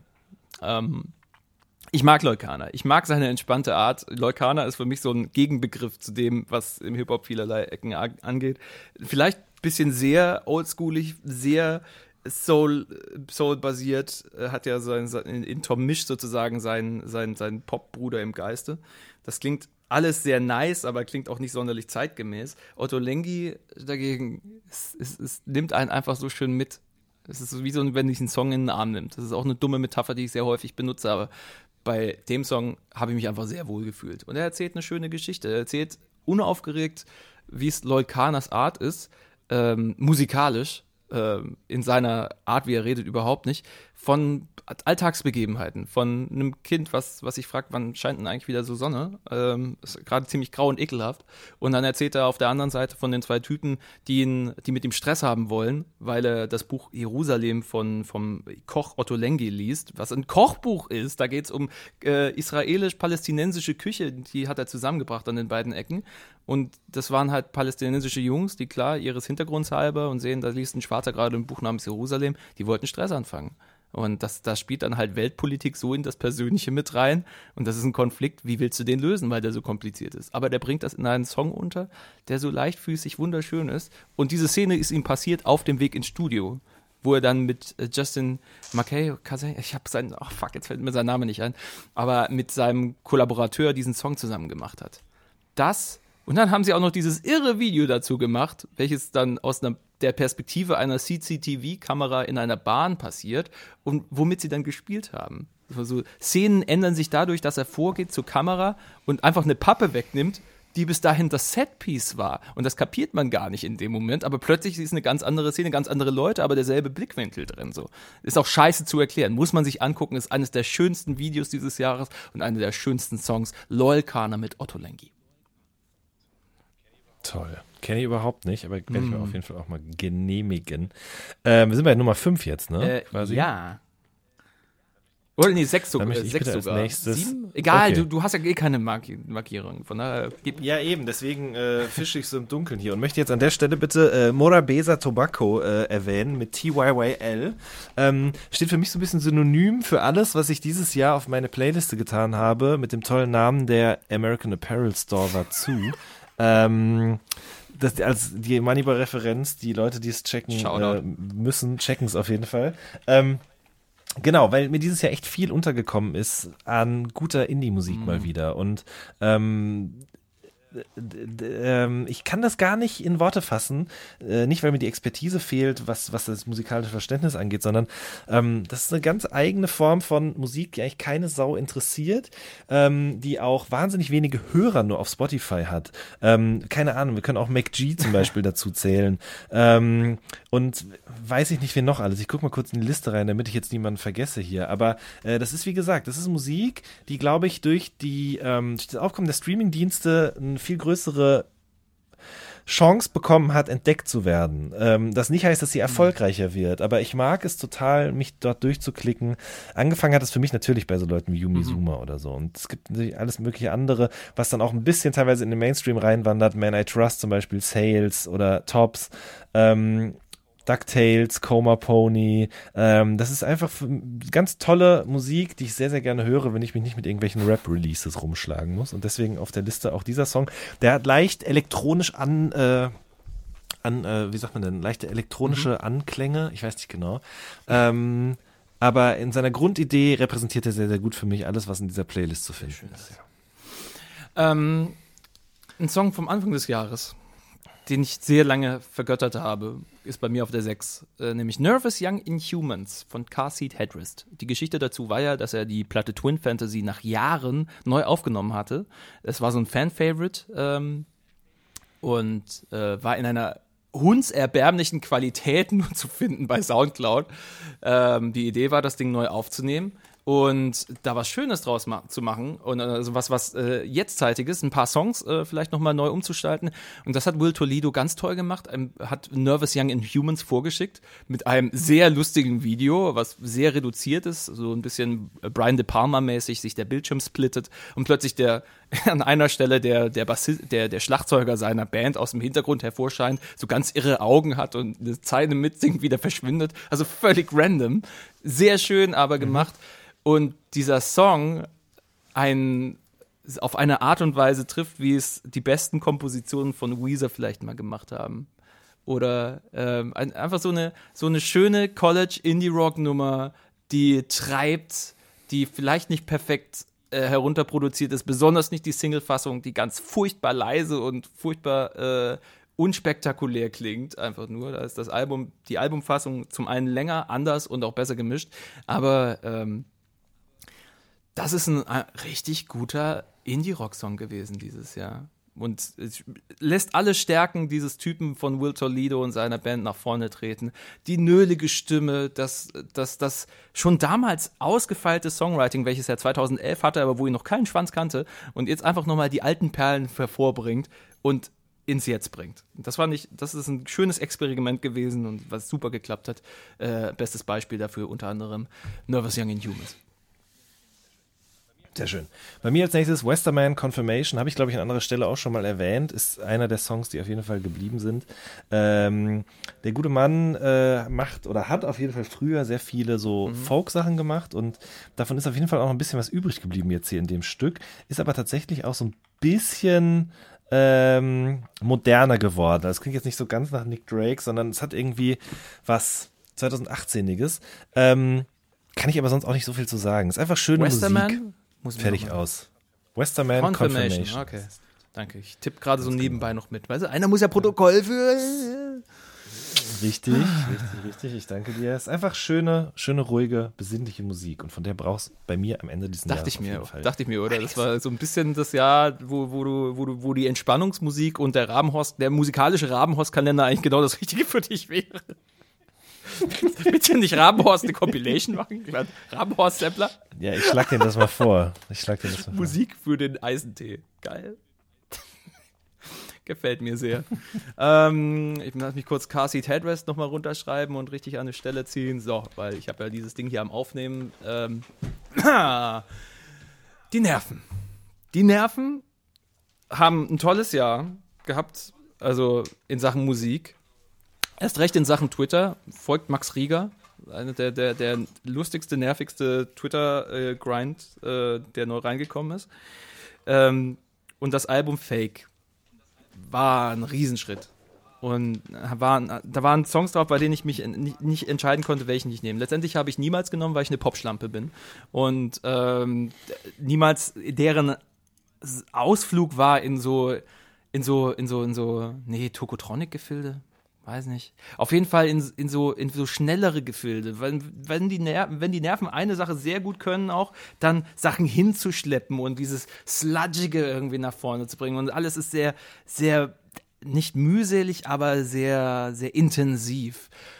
Und niemals war so ein Ausbruch auf einer Stelle. Ein sehr schneller, sehr intensiver, aber sehr befreiender Song mit einer richtig coolen Hookline. Ähm, ähm, welcher, welcher mich genauso gekickt hat wie zum Beispiel der Song Frei auch, aber dann an der Stelle vielleicht dann eher mich dann angesprochen hat.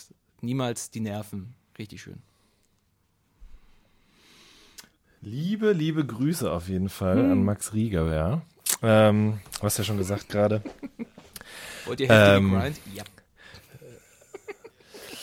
Er ist so eingetreten wie äh, quasi gewünscht und ähm, ich darf nicht zu so viel da, darüber verraten, aber äh, wir haben auf jeden Fall auch außerhalb von Twitter mittlerweile Kontakt und tauschen uns über diverse Dinge aus, von Daunenjacken bis äh, Herrendüfte. Ähm, ganz genau, deshalb schöne Grüße auf jeden Fall. Sehr, sehr gute Band, gute Musik und ähm, der hat ja auch an vielen anderen Stellen seine Finger im Spiel. Da werden wir wahrscheinlich nächstes Jahr drüber reden. Fein. Angeteased zu, zur Kenntnis ja, genommen. Unglaublich. Unglaublich, was ihr Leute, was ihr hier immer erfahrt alles. Naja. Äh, so, ich möchte Canyons von Barry auf jeden Fall mit auf die äh, Liste auch nehmen. Das habe ich auch schon äh, auf an anderer Stelle mal hier gepusht, diesen Song. Das ist eine Band aus Brooklyn, fünf Leute an der Zahl. Ähm, und die haben vorher, ich glaube nicht alle zusammen, aber irgendwie ein Teil auf jeden Fall davon ähm, als Grammar-Musik gemacht, wo ich glaube, es war nur die, die Sängerin, Barry, Barry Lindsay, genau, die hat vorher als Grammar-Musik gemacht und äh, ist auch einfach sehr schöne, easy listening Indie-Musik. Sozusagen das, was Yumizuma dieses Jahr nicht so richtig ja. gut hinbekommen haben, haben die eben quasi als Erbe weitergeführt. Äh, ja, Ah, ja. Da, da gab es einiges zu entdecken in der Richtung. Tatsächlich. Cherry Glazer, Juicy Socks habe ich nochmal aus unserer schönen Liste herausgezogen. Ähm, war definitiv auch einer der meiner Lieblingssongs dieses Jahres. Das Solo-Projekt von dem einen Sänger von Kack Motherfucker, Pish mit Crime. Das war toll. Also da gab es viel zu entdecken in der mhm. Aseuru mit Sun Castles aus Korea. Ähm, ich komme mal wieder auf meine Liste, weil da ist es nicht schön. Da ist es dunkel, da ist es fucking dunkel, da ist es, in, da ist es, das, das, das Musik, die einen an der Gurgel packt, und einem sagt, hör zu und nach zwei Minuten bist du leer. Das war Lance Butters mit So Schön. Das ist die Single gewesen aus seinem Album Angst, was mich auch sehr gepackt hat. Aber wie dieser Song, und ich glaube, den Sermon habe ich schon mal abgelassen, vielleicht so bei Plan B im Plattenstreit, wie dieser Song gemacht ist, fasziniert mich. Wie dieser Song einen trifft, fasziniert mich. Ähm, das Mantrahafte, was er hier einbringt mit der Hook, der Hook ist immer eine Art Mantra, aber so wie sich das äh, fast schon dämonisch, dämonenbeschwörerisch da hochschaukelt mit der Geschichte seiner Jugend, wie seine Eltern sich trennen, wie sein Vater umgekommen ist und wie er an sich Sachen sieht, die sein Vater auch hatte. Das ist, das sind die dunkelsten Gedanken in einen Song gepackt und hochbeschworen in zwei Minuten erledigt und das ist einfach, man steht davor wie vor der Apokalypse und sagt, oh nein, ernsthaft. Und genau dieser Effekt ist eingetreten bei so schön. Und ich finde es faszinierend, wie Musik das anstellen kann. Ja, wirklich sehr gute Platte, auf jeden Fall eindrückliche Stücke drauf, aber ähm, ich konnte dieses Jahr hatte ich nicht so viel Platz für ähm, für die äh, negativen Energien anderer, deswegen findet sie es leider in meiner Liste nicht, aber bei dir und das ist umso besser. Shoutout Lance, geile Nummer. So, Ähm, wie viele Plätze, Plätze habe ich noch übrig? ähm, also ich hätte noch drei Songs. Wir sind, sind wir bei den Top 3? My God. Ja, um Gottes Willen. Ja, wie gesagt, bei mir ist es ja eh Kraut und Rüben und andersrum. Jetzt muss ich nur kurz überlegen, eben, welche, welche ich noch, ich habe ja 15 insgesamt hier, welche ich jetzt davon jetzt noch nehme. Ähm, aber ich glaube, ich mache es einfach folgendermaßen. Genau. Äh, Cornetto von den Screenshots ist auf jeden Fall auch mit drauf. Ja, Hast du nein, auch? hab ich nicht, Hast du aber auch? super Ach so, schön. okay.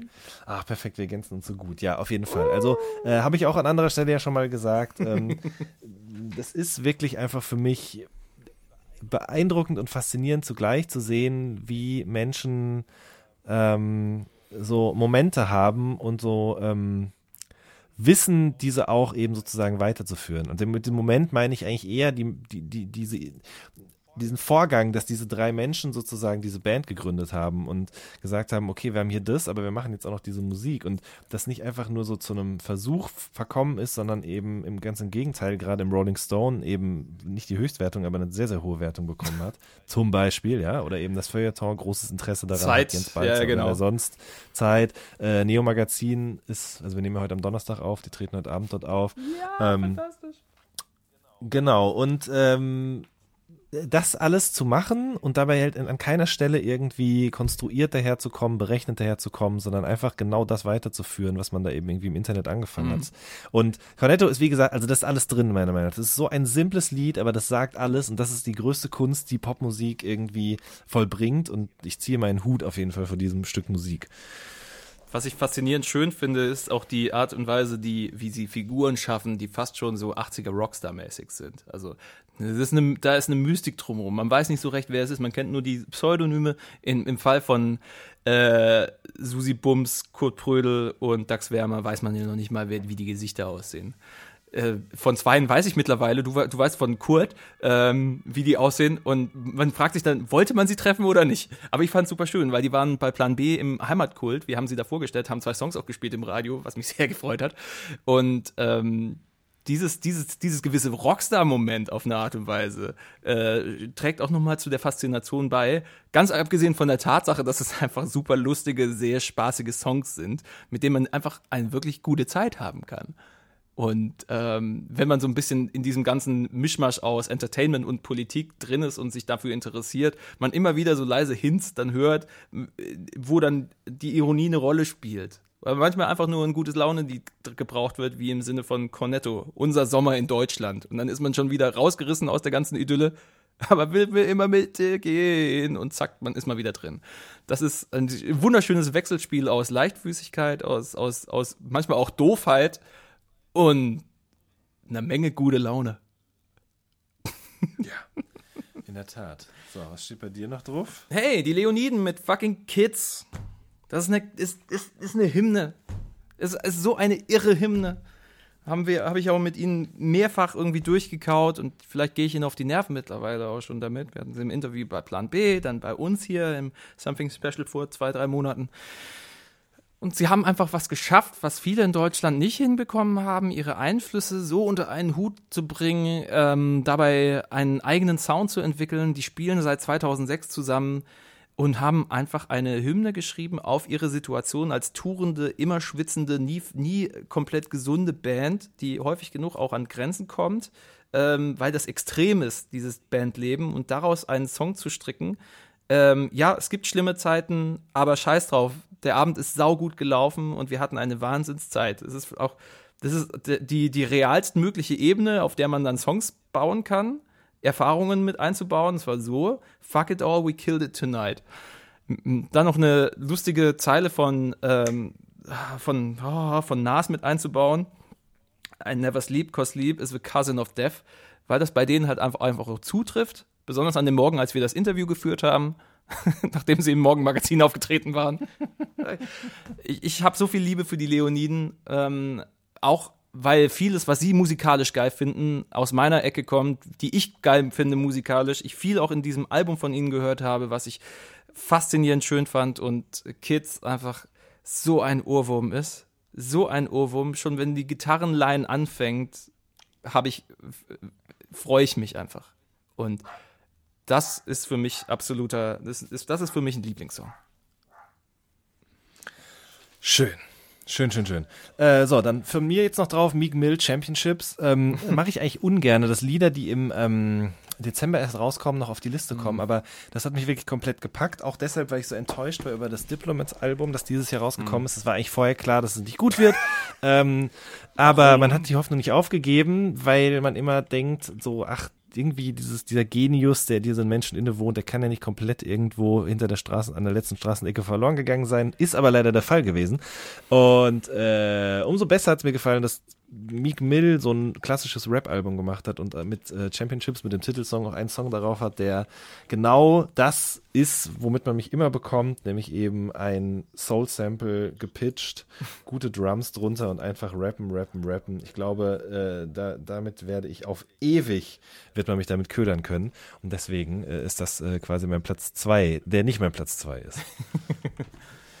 ähm, es ist relativ selten vorgekommen dieses Jahr, dass mir Songs vorgeschlagen wurden, von denen ich plötzlich dachte, oh mein Gott, was passiert da? An, den, an denen die ähm, Mechanismen des, äh, der, der Streamingdienste mir neue Lieblingssongs reingespült haben, weiß nicht, oder zumindest nicht bewusst.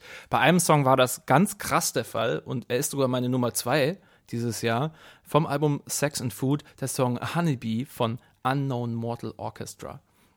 Ähm, ein, ein, ein sommerliches Stück, das erstmal mit äh, Geigen beginnt, die so ein bisschen dissonant vor sich hin meandern, wie so eine, wie so eine Biene tatsächlich, die nicht so, von der man nicht ganz weiß, okay, was passiert da, wieso es geht jetzt so dort und da ist überhaupt keine Blüte, was geht? Und dann geht dieses Lied los und ist so eine krass entspannte, geile Nummer, die ich zum Zeit der Veröffentlichung gar nicht auf dem Schirm hatte. Erst, glaube ich, im Oktober habe ich dieses Lied für mich entdeckt. Und wie unfassbar funky aber schön, dass äh, das vor sich so hinmeandert und einfach so musikalisch äh, auch so ein bisschen von der Reise erzählt auf eine Art und Weise. Die, die Gitarrenlinie, die da, die, die da sich durchzieht, so ein bisschen wie so ein Typ, der gerade auf der Reise ist und ähm, für sich steht und aber nicht ganz weiß, wohin es geht. Und genauso klingt dieses Ding. So eine, so eine entspannte Ratlosigkeit tritt, tritt aus diesem Song heraus. Und das, das gefällt mir unfassbar schön. Also es ist wie, so wie dieses Comic-Video ist, welches ähm, den Song begleitet. Da sieht man eine Frau mit einem schönen Hut, die auf eine riesige Gebirgslandschaft runterguckt und ähm, der Zug fährt auf einen Ast zu, der fast schon kurz davor ist, auf die Gleise zu fallen. Und das ist, die, das ist der Zwischenteil mit dem Gitarrensolo. So wegen, oh, Gefahr is lurking sozusagen. Ähm, das ist, das ist eine irre Komposition gewesen. Eine schöne Kombination aus Video und Song. Und der Song an sich, das ist mein Entspannungssong. Du hast eine Menge deiner Entspannungssongs draufgehauen. Das da ist mein Entspannungssong dieses Jahres. Ja. Äh, ich könnte auch noch mehr von denen drauf machen. Jen Champion zum Beispiel, Time to Regulate, habe ich auch schon mal an anderer Stelle erwähnt. Mhm. Ähm, kommt aber nicht mit drauf jetzt, weil ich von der Sorte schon zu viele drauf hatte. Deswegen möchte ich bitte noch den Michael Way Remix von Oder Net von Craig Ignatz mit draufpacken. Ich habe das Lied das erste Mal gehört äh, bei den, wie heißt es denn nochmal, Colors Sessions. Die machen ja immer, die laden immer Rapper, Sänger ein und dann Ja. bauen die denen im Greenscreen eine andere Farbe in den Hintergrund und dann können die einen Song dort live performen. Hab den dort das erste Mal gehört. Und Oder Net ist im Original auf jeden Fall deutlich schwächer auf der Brust, Brust als hier in so einem 2018er Soundgewand. Habe ich unglaublich gerne gehört und macht mir immer wieder, wenn ich ihn höre, Lust darauf, äh, zu wissen, wissen zu wollen, was Craig Ignatz fürs nächste Jahr so plant, weil ich glaube, da wird sicherlich was kommen irgendwie.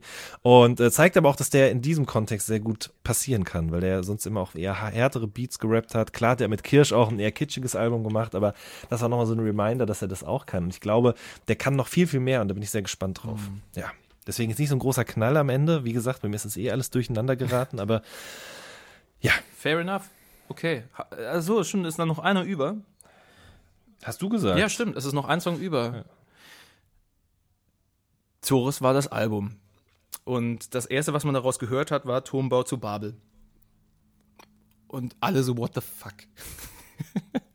ich erinnere mich sehr an die, an die Abhörsitzung, wo wir dann Turmbau zu Babel ähm, gehört haben von Drangsal. Hä, was passiert? Es ist, hä, wie gehen wir damit um? So, letztendlich haben wir es auf die Playliste genommen und zurecht. Weil Turmbau zu Babel so konsequent, ein so konsequenter 80er-Hit 2018 rausgebracht von so einem krassen Nerd, wie es eben der Grubers Max ist. Ähm, und er das dann hat einspielen lassen, an vielerlei Stellen seines Albums, aber das Ding einfach, haha, wie ein Riesenturm, alles überragt.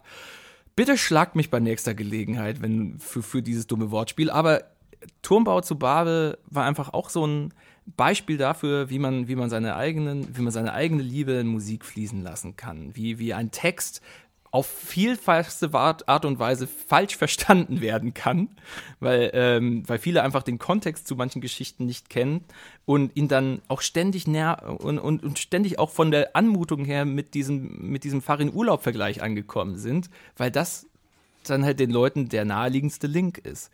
Das, das äh, lehrt einen auch vieles über die Wirkung von Musik.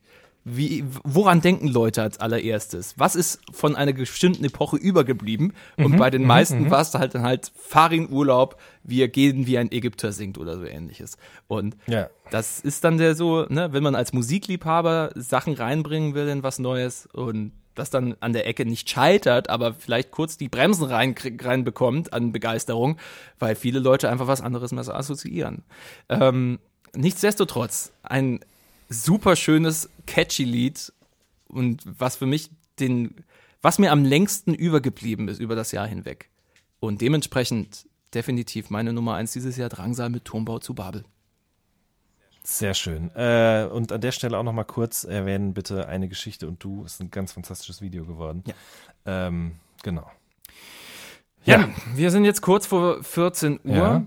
Was an einem Donnerstag, was für mich ein bisschen ein Problem darstellt, Mhm. denn ich muss gleich auf Arbeit. Ähm, lass uns, das muss euch überhaupt nicht jucken. Euch erwarten gleich die Top 10 Alben von Jan und mir. Und ich würde sagen, hey, es sind so viele Sachen, wir können durchaus die äh, Honorable Mentions auch noch in den Artikel passen, äh, packen, den wir dazu noch machen werden auf a little something-podcast.de.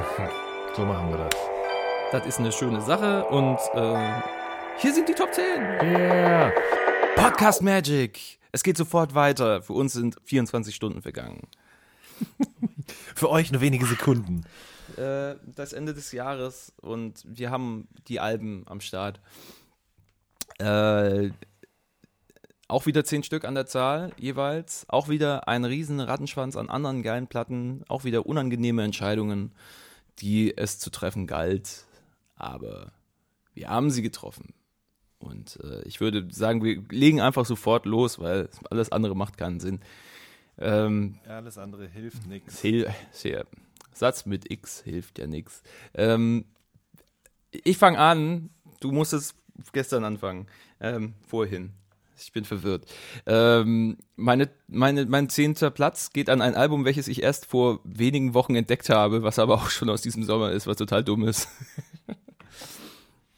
äh, nämlich von den Idols.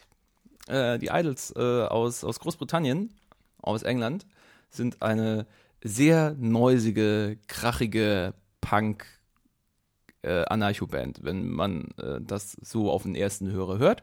Das Album hieß Joy as an Act of Resistance und ist für viele, die der Gitarrensparte nachhängen, äh, sowas wie das Album des Jahres. Ich glaube, einer der führenden KEXP ähm, Seattle-Moderatoren hat das schon Mitte des Jahres als sein Album des Jahres betitelt. No front. Ähm, aber schon mal weit vorgefasst. Aber ich kann es nachvollziehen, denn dieses Album von Idols bringt so viel Attitüde mit rein, so viel Haltung, so viele geile Textstellen. Da wirst du wahnsinnig. So viele geile Songs allein schon. Also die Idols, die machen so einen krawalligen, ähm, fast schon wahnsinnigen Rock'n'Roll, Punk. Der Typ, der singt, ist meistens eigentlich nur am Schreien. Ähm, sie haben wichtige Themen, die sie ansprechen. Äh, Chauvinismus, äh, das Frauenbild, alles. Also sie, die sind auf eine Art und Weise schon so ein bisschen PC, aber sie machen das sehr clever. Und ähm, haben super Songtexte, super Songtitel allein schon. Never fight a man with a perm. Ist auch schon ein, ist auch schon einfach mein, mein Lieblingssongtitel aller Zeiten. Ähm, äh, oder, oder so, so Songtextstellen, die, die dann You're not a man, you're a gland. das ist, das ist irre. Das ist irre. Also sehr viel ungezügelte Energie, die mich selbst erinnert an ein paar Bands, die ich super fand, wie McCluskey, wie die Nachfolgeband Future of the Left, wie äh, Bear vs. Shark. Da ist so eine, da, da wird dieser Wahnsinn gelebt auf eine Art, aber ähm, aber, aber einfach auch das Gute vorgehalten. Da geht es einfach nicht nur darum, völlig durchzudrehen, sondern da ist eine Message dabei. Und das gefällt mir sehr bei Idols als ähm, Joy as an Act of Resistance. Schön. Äh, ich möchte gerne auf Playlist 01 von Dizzy hinweisen. Ähm, ich weiß gar nicht, ob wir dieses Album ähm, im Podcast besprochen haben. Ich kann mich nicht erinnern, muss ich, Ich ganz ehrlich gestehen. Äh, es ist nämlich entgegen dem Titel tatsächlich ein Album. Und zwar von einem Rapper, der früher unter dem Namen Dizzy the Kid unterwegs war, äh, der aus Erfurt kommt. Und äh, von Anfang an sehr, sehr mh, Eigenklang. Also ähm, sowohl musikalisch, er hat die Sachen auch alle selbst produziert. Sein alter Ego Finn hat das gemacht. Ähm, und äh, auch alles selbst geschrieben vorgetragen. Es hat immer eine unglaubliche Düsternis, hatte viel von Massive Attack und so weiter und so fort, sehr atmosphärisch. Äh, und ähm, ist aber immer ein bisschen unterm Radar geflogen und es hat sich auch nicht so wirklich geändert mit dieser Platte jetzt hier. Aber ich finde das ganz, ganz wichtig, nochmal darauf hinzuweisen. Das Album ist rausgekommen über Corn Dog Records, was wiederum Sublabel von Caroline ist. Und ähm, die haben tatsächlich sich zur Aufgabe gemacht, irgendwie guten Rap zu pushen, der aber so gar nichts mit dem zu tun hat, was gerade irgendwie angesagt ist. Und dafür ist dieses Playlist-Album von Dizzy auf jeden Fall ein sehr, sehr gutes Beispiel. Ähm, das ich weiß gar nicht, woran man das festmachen kann. An allen möglichen, meiner Meinung nach. Also, zum einen ist er ein krasser Rap-Fan. Ähm, und man hört es dann zum Beispiel auf diesem Song Rave On, der auf der Platte drauf ist, Rave On 2018, der sozusagen den Blumentopf-Klassiker, das ist nämlich so ein Mini-Stück auf einer auf einer der ersten Blumentopf-Platten nochmal neu interpretiert und sozusagen aus dieser Münchner Vorstadt äh, WG-Party-Szenerie sozusagen ins ostdeutsche ähm, Parkplatz-Rave-Ding reinholt. So. Allein da, da die, dieser Gedankengang verdient schon Respekt, das dann musikalisch auch noch so umzusetzen, noch viel mehr. Ähm, und es gibt War das wirklich dieser bekloppte Reggae-Track damals? Genau, richtig, ja, ja, ja. Ganz, ganz schlimm aus heutiger Perspektive. Ja, ja, ja, genau, richtig. Ah, grausig, grausig. Ähm, aber auch andere Songs. Die Welt ist böse, Peter Parker, äh, er hat Meckes mit drauf, du passt hier nicht hin, er hat zweimal Clouseau mit drauf auch tatsächlich. Ähm, und das ist interessant, ne? Also da ist Clouseau zweimal auf der Platte und das Ding ist trotzdem nicht durch die Decke gegangen. Ähm, vielleicht eben auch, weil das Ganze so gar nicht irgendwie Mainstream-konform sein möchte. Ähm, optisch ist auch sehr gut umgesetzt worden, nicht von ihm selbst. Er ist nämlich selber auch Videoregisseur und hat wirklich für viele Leute, zum Beispiel eben Clouseau, Videos gedreht, für Teasy, für Megalo, äh, aber auch riesengroße andere Sachen.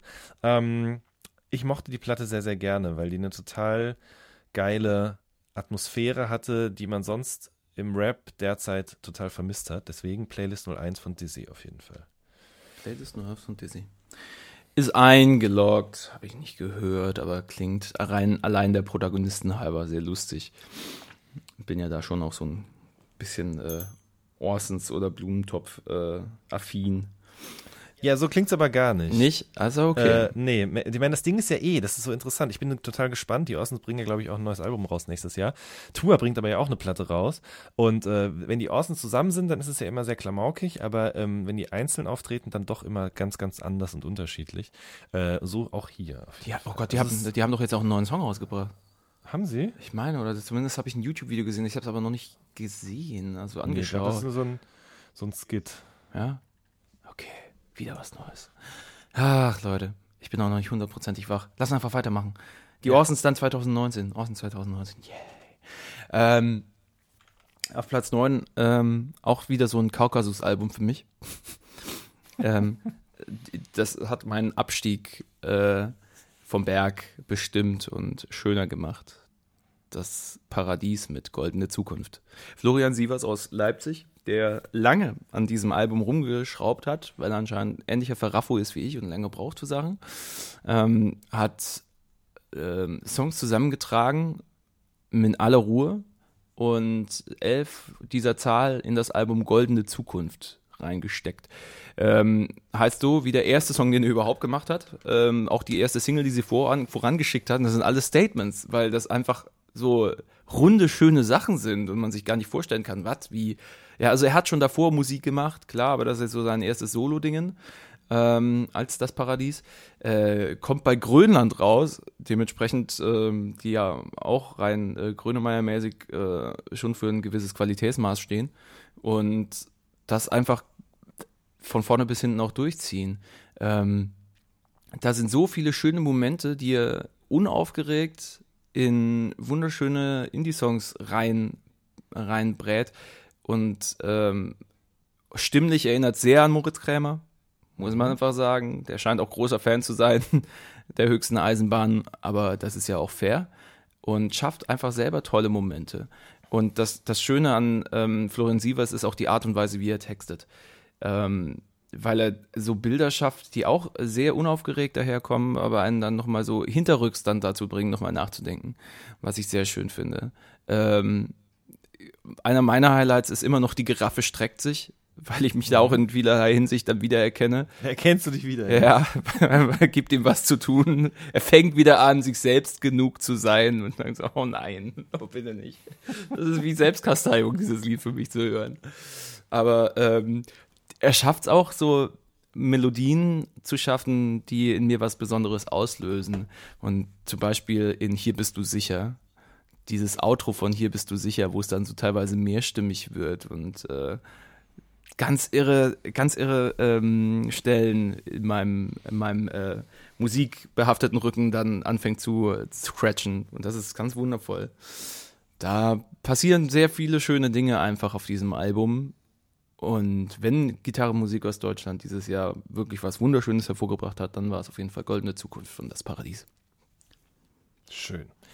Ähm, ich habe tatsächlich meine Alben jetzt über die 24 Stunden so halbwegs sortiert, aber auch nicht komplett stringent. Ja, wie gesagt, ich mag mich da nicht so festlegen. Als nächstes auf der Liste auf jeden Fall Haiti mit äh, Montenegro Zero slash ATM. Ich nehme beide Releases irgendwie mit drauf. Ich habe ja schon äh, bei den Songs erklärt, warum ich mich da nicht für entscheiden kann für eins der beiden. Ähm, Montenegro Zero ist eben so ein bisschen das so hochglanzpolierte Ding, wenngleich es natürlich immer noch sehr rotzig und dreckig daherkommt, während ATM sozusagen wieder so ein klassischer Haiti-Move ist irgendwie.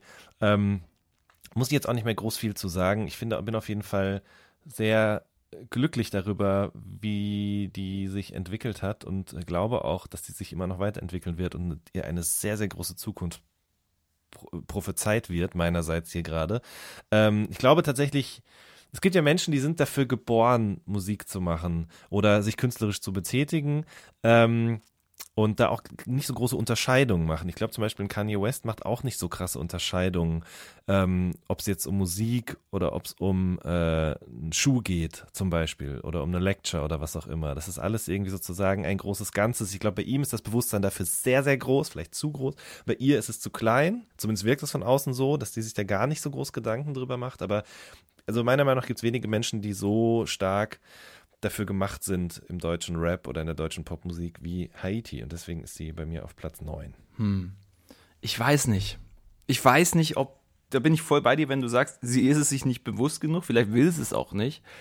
Und ich weiß nicht, ob Deutschland für diese Frau bereit ist. Weil sie ist so eigener Typ, sie ist so eine faszinierende Figur gleichzeitig, aber auch sperrig.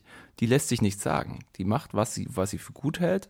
Weil ich kann mir einfach nicht vorstellen, dass sich Haiti in ein Format begibt, welches ihr erlaubt, quasi in einem größeren Rahmen stattzufinden in Deutschland. Das finde, das ist, Ja, das weiß ich auch nicht. Also ich weiß gar nicht, ob es das muss überhaupt, ne? Also ob das sozusagen überhaupt so groß nicht. wahrgenommen nee, werden muss. Ne? Nee, klar, überhaupt nicht. Ich, ich vergleiche es nur gerade mit so einer Nura zum Beispiel, die auf eine Art und Weise zugänglicher ist, eher so eine, so eine zugänglichere Popschiene auch bedient, die es dann Radiomachern einfacher macht, sie dann quasi auch auf, Lis- auf eine gewisse Liste zu nehmen oder sie dann dauerhaft zu spielen. Das ist, das sind so dumme Überlegungen, die damit reingehen, die wenig mit Geschmack zu tun haben, aber auch viel mit mit äh, Strategie an an vielerlei Stellen. Und das sind das sind das sind alles so Kategorien, von denen ich nicht weiß, ob eine Haiti sich ernsthaft damit auseinandersetzen will, ohne jetzt zu groß in Details zu gehen. Das ist einfach, das ist ein großes Geschäft und ähm, welches nach bestimmten Regeln abläuft und Haiti ist dermaßen der Querkopf. Ich glaube, der ist das schon von vornherein zuwider.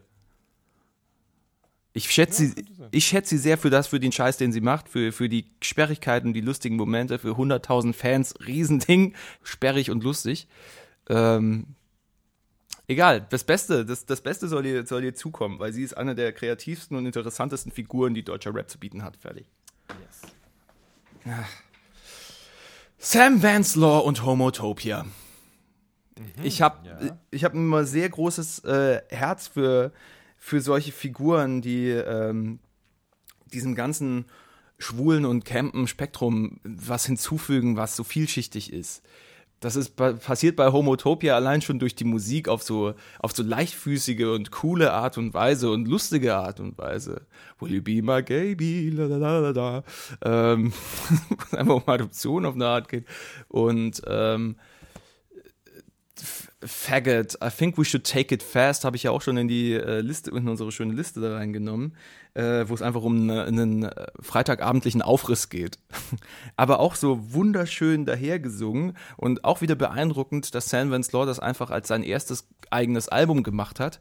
Hat einen Chorhintergrund und äh, hat, äh, ist Violinist und hat das dann zusammen mit Konstantin Gropper, aka Get Well Soon, zusammengeschustert, dieses Album einfach wunderschöne, lustige und voller, voller Identität steckende Songs äh, äh, vollgeballert. Ich finde das von vorn bis hinten auch das Artwork ist toll. Mir fällt gerade der Leipziger Künstler nicht mal ein, der das gemacht hat. Aber das ist so eine, so ein, so ein schöner Baukasten aus lauter, aus so viel positiver Energie und so viel äh, Lust am Leben das war Anfang des Jahres so ein, so ein, so ein, so ein, so ein wie, wie so ein wunderschöner Aufatmer, wie man einfach in so einer unfassbar nervigen Zeit gerade so ein, so ein voller Lebensfreude und Glück str- strotzendes Ding hinsetzen kann.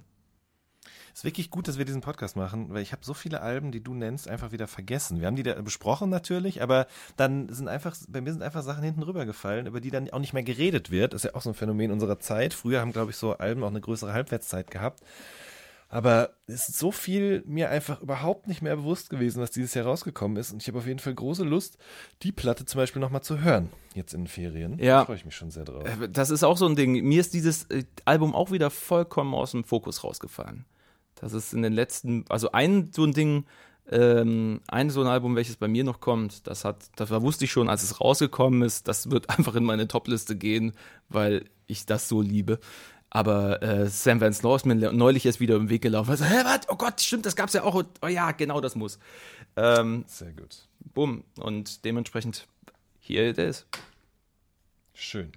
Ähm, kurz mein Doc wieder hervorholen hier. Ich bin so gebannt von deinen Erzählungen.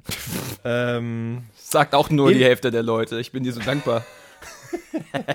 Ill Will steht bei mir auf der Liste mit Won't Pretend. Das habe ich nämlich an anderer Stelle, nämlich im All Good Jahresrückblick, äh, leider unerwähnt gelassen, äh, was mir sehr leid tut. Deswegen muss ich es an dieser Stelle nochmal hervorheben. Äh, Ill Will ist ein Produzent. Ähm, ich habe über den auch schon erzählt im Podcast, der ähm, Ende der 90 wobei Mitte der 90er eigentlich eher angefangen hat, viel mit fettes Brot und Leuten aus Hamburg gemacht hat. Ähm, und tatsächlich dann Ende der 90er auf irgendeine Art und Weise den Weg zu 1-2 2, sprich Dendemann und DJ Rabauke, gefunden hat und mit den beiden an deren ersten Platte viel gearbeitet hat und tatsächlich für nicht wenige Hip-Hop-Klassiker zuständig ist. Also er hat zum Beispiel Danke Gut von 1-2 produziert, er hat aber auch Liebe und Hass von Blumentopf produziert, er hat viel auf dem Nico Suave Debütalbum gemacht, ähm, hat aber auch mit Square One, mit Curse und so weiter gearbeitet und in den letzten Jahren dann, glaube ich, nach so ein bisschen so einer Durststrecke oder eben zumindest was Deutschrap angeht, der hat ganz viele andere, viele Jazz-Sachen und so gemacht, dann eben angefangen mit Rappern wie Eloquent zu arbeiten, ist jetzt auf dem neuen Dendemann-Album auch mit einem äh, Beat vertreten oder mit mehreren, glaube ich sogar. Und der hat ein schönes Album gemacht. Das heißt, ähm, na, wo steht's denn? I Won't Pretend, habe ich ja gerade schon gesagt. Oh Gott, es ist äh, 11.49 Uhr, aber noch sehr früh in meinem Kopf. Ähm, einfach eine schöne Beatplatte. Ähm, habe ich sehr zu schätzen gelernt. Dieses Jahr Suft, der hat auch gerade eine gute Platte gemacht, die wir übrigens nicht im Tellergericht besprochen haben. Das müssen wir in der nächsten Folge dann noch nachholen. Ähm, auch generell habe ich irgendwie darüber, dass dieser Sound im deutschen Rap, was den Mainstream angeht, gerade so gleichgeschaltet ist, irgendwie wieder noch viel mehr ein Fable entwickelt für eben so ganz handgemacht, hätte ich beinahe gesagt, handgemachte Beats, das ja auch nicht ganz stimmt, sondern eher samplebasierte Sachen. Ja. Und äh, das kann Ill Will auf jeden Fall. Deswegen, Won't Pretend ist bei mir auf Platz 7. Wir es einfach alles nur noch hinnehmen. Zwei geschlagene Typen am Ende eines Jahres ist ja wirklich. Das ist, ja. Das, das ist, ein, ist ein Elend, aber hey, muss, dem muss man sich fügen an der Stelle. Ähm, an der Stelle braucht es manchmal auch was, was einen an der Hand nimmt, ähm, einen wohin entführt, vielleicht einen nicht alles erklärt, aber man muss die, damit die eigene Faszination besser wirken kann. Ich spreche von Blood Orange mit äh, Negro Swan. Ähm, genau wie Goldene Zukunft von Das Paradies, auch dieses Album, welches ich gehört habe, als ich fremde Hunde gestreichelt und in die georgische Pampa äh, blickte, geblickt habe. Ähm, und dabei einfach äh, mitgenommen wurde in eine ganz andere Welt, in eine, in eine Welt, die ziemlich hoffnungslos ist äh, für einen ersten Moment, in der sich aber auch Schönheit äh, herausstricken kann, aber für die man dann kämpfen muss. Ähm, Blood Orange, Def Heinz, der Typ, der viele, viele Projekte schon gehabt hat, äh, angefangen von den Test Icicles, Indie-Band in die 2005er äh, Cravallo ähm, Indie-Disco Dance ähm, Lightspeed Champion, sein Folk-Projekt, wo er geglättete Haare hatte und das alles super weird war, aber auch super schön. Und halt jetzt so angekommen ist bei Blood Orange, wo er einfach alles machen kann. Dieser Typ ist so ein krasser Performer auch. Ich habe ihn gesehen beim Iceland Airwaves Festival ähm, mit Bands und das war, das war ein Erlebnis was der da auf der Bühne veranstaltet. Äh, völlig unaufgeregt, aber musikalisch einfach so weit vorne. Das hat schon Spaß gemacht. Ähm, und das Album, was er dann da mitgebracht hatte und da live performt hat, da sind so viele Perlen drauf. Ey, Chewing Gum mit ASAP, ähm, Charcoal Baby, die Single, mit dem mit der Zeile, die dann auch da, den Albumtitel nochmal ähm, noch betont, uh, Nobody, no one wants to be the Negro Swan der schwarze Schwan, das, äh, das die Ausnahmeerscheinung irgendwie faszinierend, aber auch, aber auch äh, kein Schönheitsideal, deswegen als böse verschrien. Weswegen ja auch dieser Film mit Natalie Portman von vor ein paar Jahren dieses Bild nochmal hervorgezogen hat, der schwarze Schwan, der irgendwie dämonisch ist, der Dämonenschwan und so. Und dieses Stigma, mit dem dann auch schwarze Menschen herumlaufen. Ähm, die Geschichte davon, wie sein erster Kuss äh, der Aufschlag seiner Lippen auf dem Boden war, ähm, weil er verprügelt worden ist als Schüler. Ähm, die, eine Geschichte von eine Geschichte von Schmerz, von von äh, von jetzt fällt mir das Wort nicht ein. Ähm, missverstanden werden, von Benachteiligung. Und das eingepackt einfach in so ein in keine konkreten Songs häufig, sondern auch immer mal wieder so Ideen, die nicht völlig vollkommen ausskizziert sind. Ähm, Tatsachen berichten von Freunden von Def Heinz, die er auf die Platte gebracht hat. Ich glaube, eine, eine Transfrau ist mit dabei, eine Künstlerin, die da erzählt von ihrer Geschichte. Und das ist einfach Einblicke kriegst so, und du wirst wie, wie, wie an der Hand gezogen durch ein Leben, das schwierig war, aber das auch von Schönheit durchsetzt ist. Und das ist ein ganz besonderes Album. Zwischen Soul, zwischen Funk, ähm, zwischen leichten Hip-Hop-Einflüssen, geilen Beats. Einfach ein grundsätzlich, ist ein Erlebnis, dieses Album. Schön.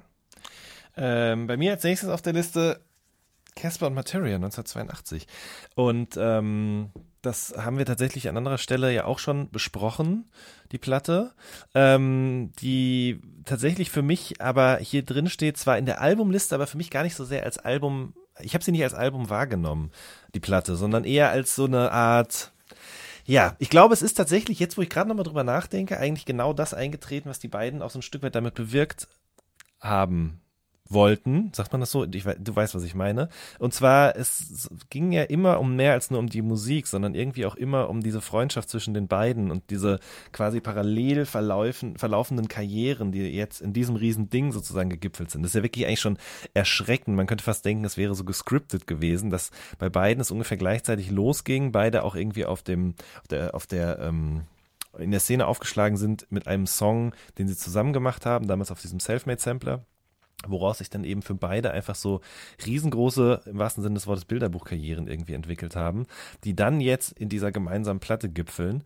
Äh, viele Leute haben ja gesagt, dass es viel zu spät gekommen ist. Und ähm, tatsächlich, wenn man sich das anguckt, wie das im Streaming performt hat, wie man heutzutage so schön sagt, dann muss man sagen, wahrscheinlich von der Warte aus betrachtet richtig.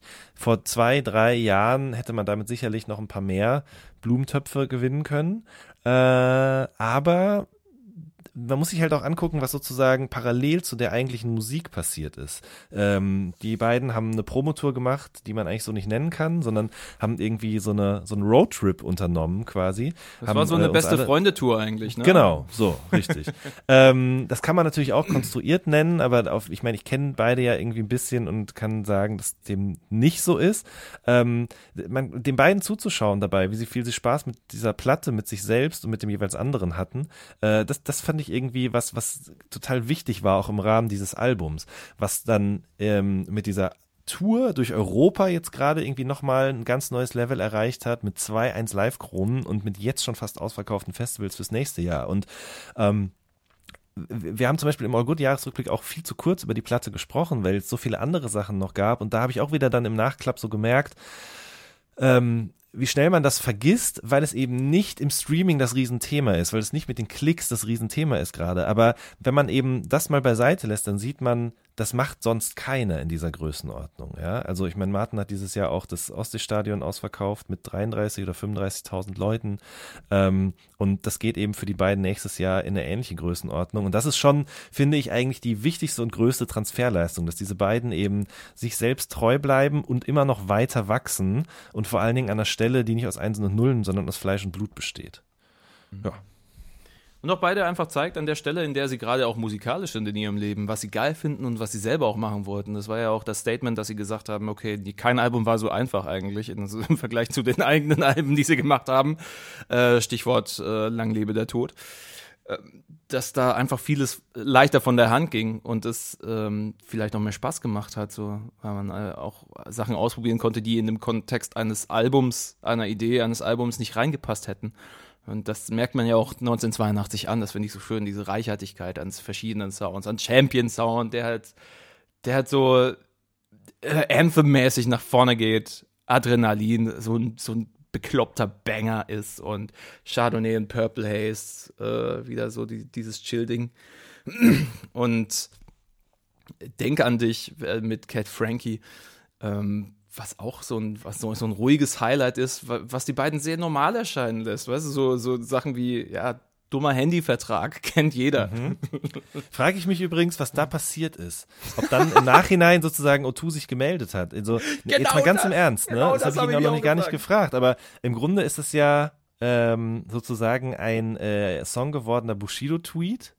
Ähm, und der, der erreicht so viele Leute dann. Ähm, das ist ja, also ich verstehe das total, dass man das einbaut. Gleichzeitig könnte ja aber auch eine Firma argumentieren, dass das Rufschädigung ist. Ähm, weil sie vielleicht eben sagen, unsere Netzabdeckung ist gut. Vielleicht ist es aber auch ganz anders gewesen und sie haben sich gemeldet und gesagt, du kriegst auf lebenslang um unendlich Gigabyte, wenn du willst, mein Freund. Äh, was weiß ich, keine Ahnung. Das, das, das würde mich mal interessieren, jetzt so mit einem halben Jahr Abstand quasi, was ist eigentlich aus dem O2 das resultiert? Ich bin übrigens bei der Telekom. Hi. Was, ist, was war eigentlich heute in deinem Rabenhorst-Kalender? Heute war in meinem Rabenhauskalender 11 plus 11 Obst und Gemüse. Direktsaft aus Obst, Gemüse, 10 Vitaminen und Provitamin A. Mm, mm, mm. An dieser Stelle möchte ich aber nochmal hervorheben, was für nette Kerls das auch nochmal sind. Und vor allem, dass Marteria der Einzige ist, der von deinen Curly Fries nimmt um 3 Uhr morgens im McDonalds und davor fragt. Das, äh, ja. das ist eine menschliche Qualität, die ich ihm sehr hoch anrechne, weil wir nach dieser Aftershow-Party von Zurück zu Hause Festival beim Mc's saßen und dann kamen die beiden und ihre Leute noch nach. Ich hatte mir Curly Fries genommen und dann setzen sich mehrere Leute einfach zu uns an den Tisch und graben von meinen fucking Curly Fries ab. Da, da, der, hä? Was geht bei euch? Und er kommt dann auch irgendwann mal, hey, was geht? Oh, sag mal, kann ich auch so einen Curly Fry haben? ja. ja, kannst du. Schön. Gerne. Die anderen können zwar auch, sind halt Bastarde, du nicht, weil du fragst. Danach kam so ein Mädel, hat dann auch nochmal genommen, aber hat so einen kleinen Stapel Pommes dagelassen, so als Tauschleistung. Geil. Ich würde keine von deinen Curly Fries essen. Weil ich Nicht? die nämlich nicht mag. Also, ja, was heißt nicht mögen, aber Pommes sind mir doch immer noch lieber, habe ich Na gut. Shoutout Materia, guter Typ. Ähm. ah, schön. Ich, mach, ich mochte das Album auch. Ähm, wo war ich? Ein Album, was auch locker hätte auf 1 sein können, aber ich bring's jetzt so mitten rein. The Screenshots, ein starkes Team. Sieben Tracks der Liebe. In, in 25 Minuten ist alles erzählt. Ein starkes Team. Kurt Prödel, Susi Bums und Dax Werner. Ein Spaßprojekt, das genauso viel Spaß bringt, in das viel zu viel reininterpretiert wird, aber womit sie auch selber schuld sind, weil sie natürlich die ganzen Buzzwords mit reinbringen. Europa. Wenn sie Deutschland nochmal hervorgraben, den Kanzler der Einheit und dann sagen, ja, äh, wir machen das ja schon aus heiligem Ernst. ich habe sehr viel Spaß einfach mit den Screenshots. Äh, schon allein Bühne äh, zeichnet einfach so schön Ja. den Weg nach einer Band, äh, die, äh, die einfach seit Jahren unerfolgreich am Start ist und die gibt's halt einfach nur seit Januar. ich finde das super. Das stimmt in der Tat. Das ist- ist gute Platte. Ich äh, habe sie jetzt in der Liste nicht drin, aber ich habe äh, sie aber bei den Songs dabei gehabt. Das Ja, ja, das hat mich auch sehr gefreut. Ja, ähm, das, deswegen hast du ja auch damit Übergriff ähm, abgedeckt. Ich habe mich echt gefragt, nehme ich das Album oder nehme ich das andere Album? Weil einfach mengentechnisch ist auf Übergriff einfach mehr drauf und auch sind mehr aktuelle Lieblingslieder meinerseits. Ich hau jedem Fußball ist cool um die Ohren, den ich treffe. ich find's wundervoll. Ähm, Spirit of the Hawk und so, aber ein starkes Team ist einfach so ein Statement gewesen.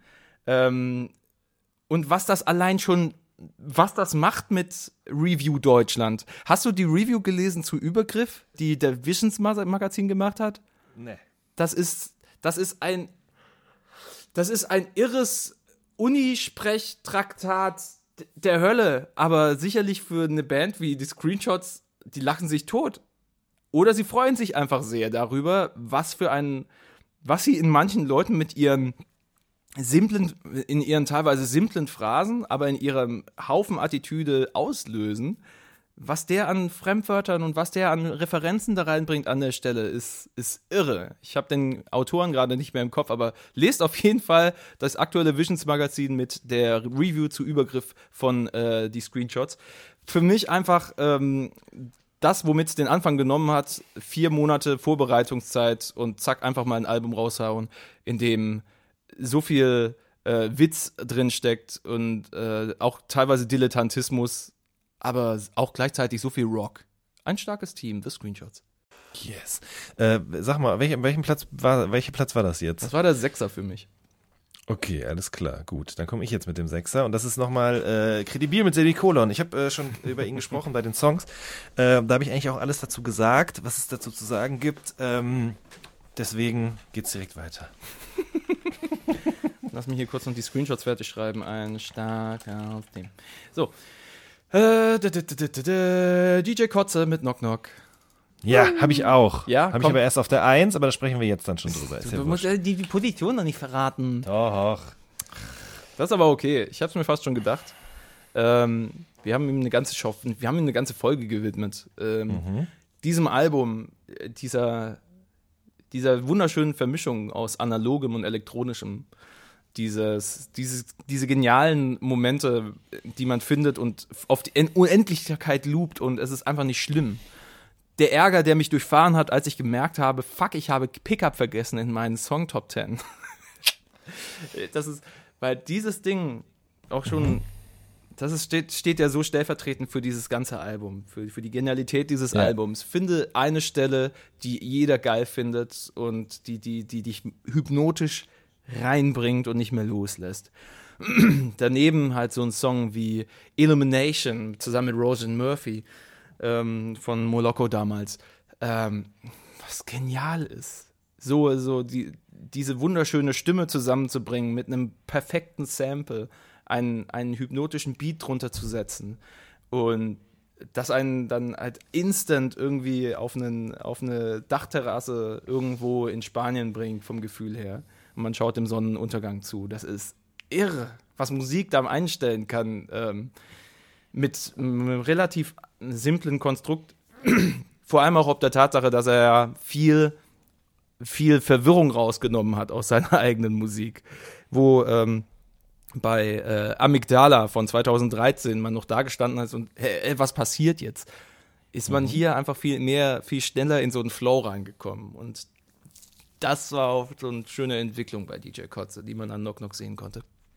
Auf eine, ja, das stimmt tatsächlich. Da habe ich mir nie so groß Gedanken zugemacht, weil es gibt natürlich auch zum Beispiel, wenn man jetzt darüber nachdenkt, äh, Nein König Nein oder so Sachen, die vorher rausgekommen sind. Es gab auch letztes Jahr mal sowas, weiß ich gar nicht. Da waren teilweise auch so Sachen bei, die so in Richtung Acid und sowas alles gingen. Also sehr, sehr knarzig, sehr, sehr schief, atonal und irgendwie so gar nicht zugänglich, aber das war, ist egal, weil dann kommt eben auch wieder sowas wie das hier. Und ich finde eben auch, dass Kotz es sehr gut geschafft hat, das für alle Leute zugänglich zu machen und trotzdem irgendwie sein Gesicht oder sein, sein, sein, sein Verständnis für Produktionen zu wahren. Und es ist wirklich, wenn ich diese Platte höre, ich habe die dieses Jahr wirklich mehr als alles andere gehört, hat Spotify mir auch äh, bestätigt, tatsächlich im Jahresrückblick.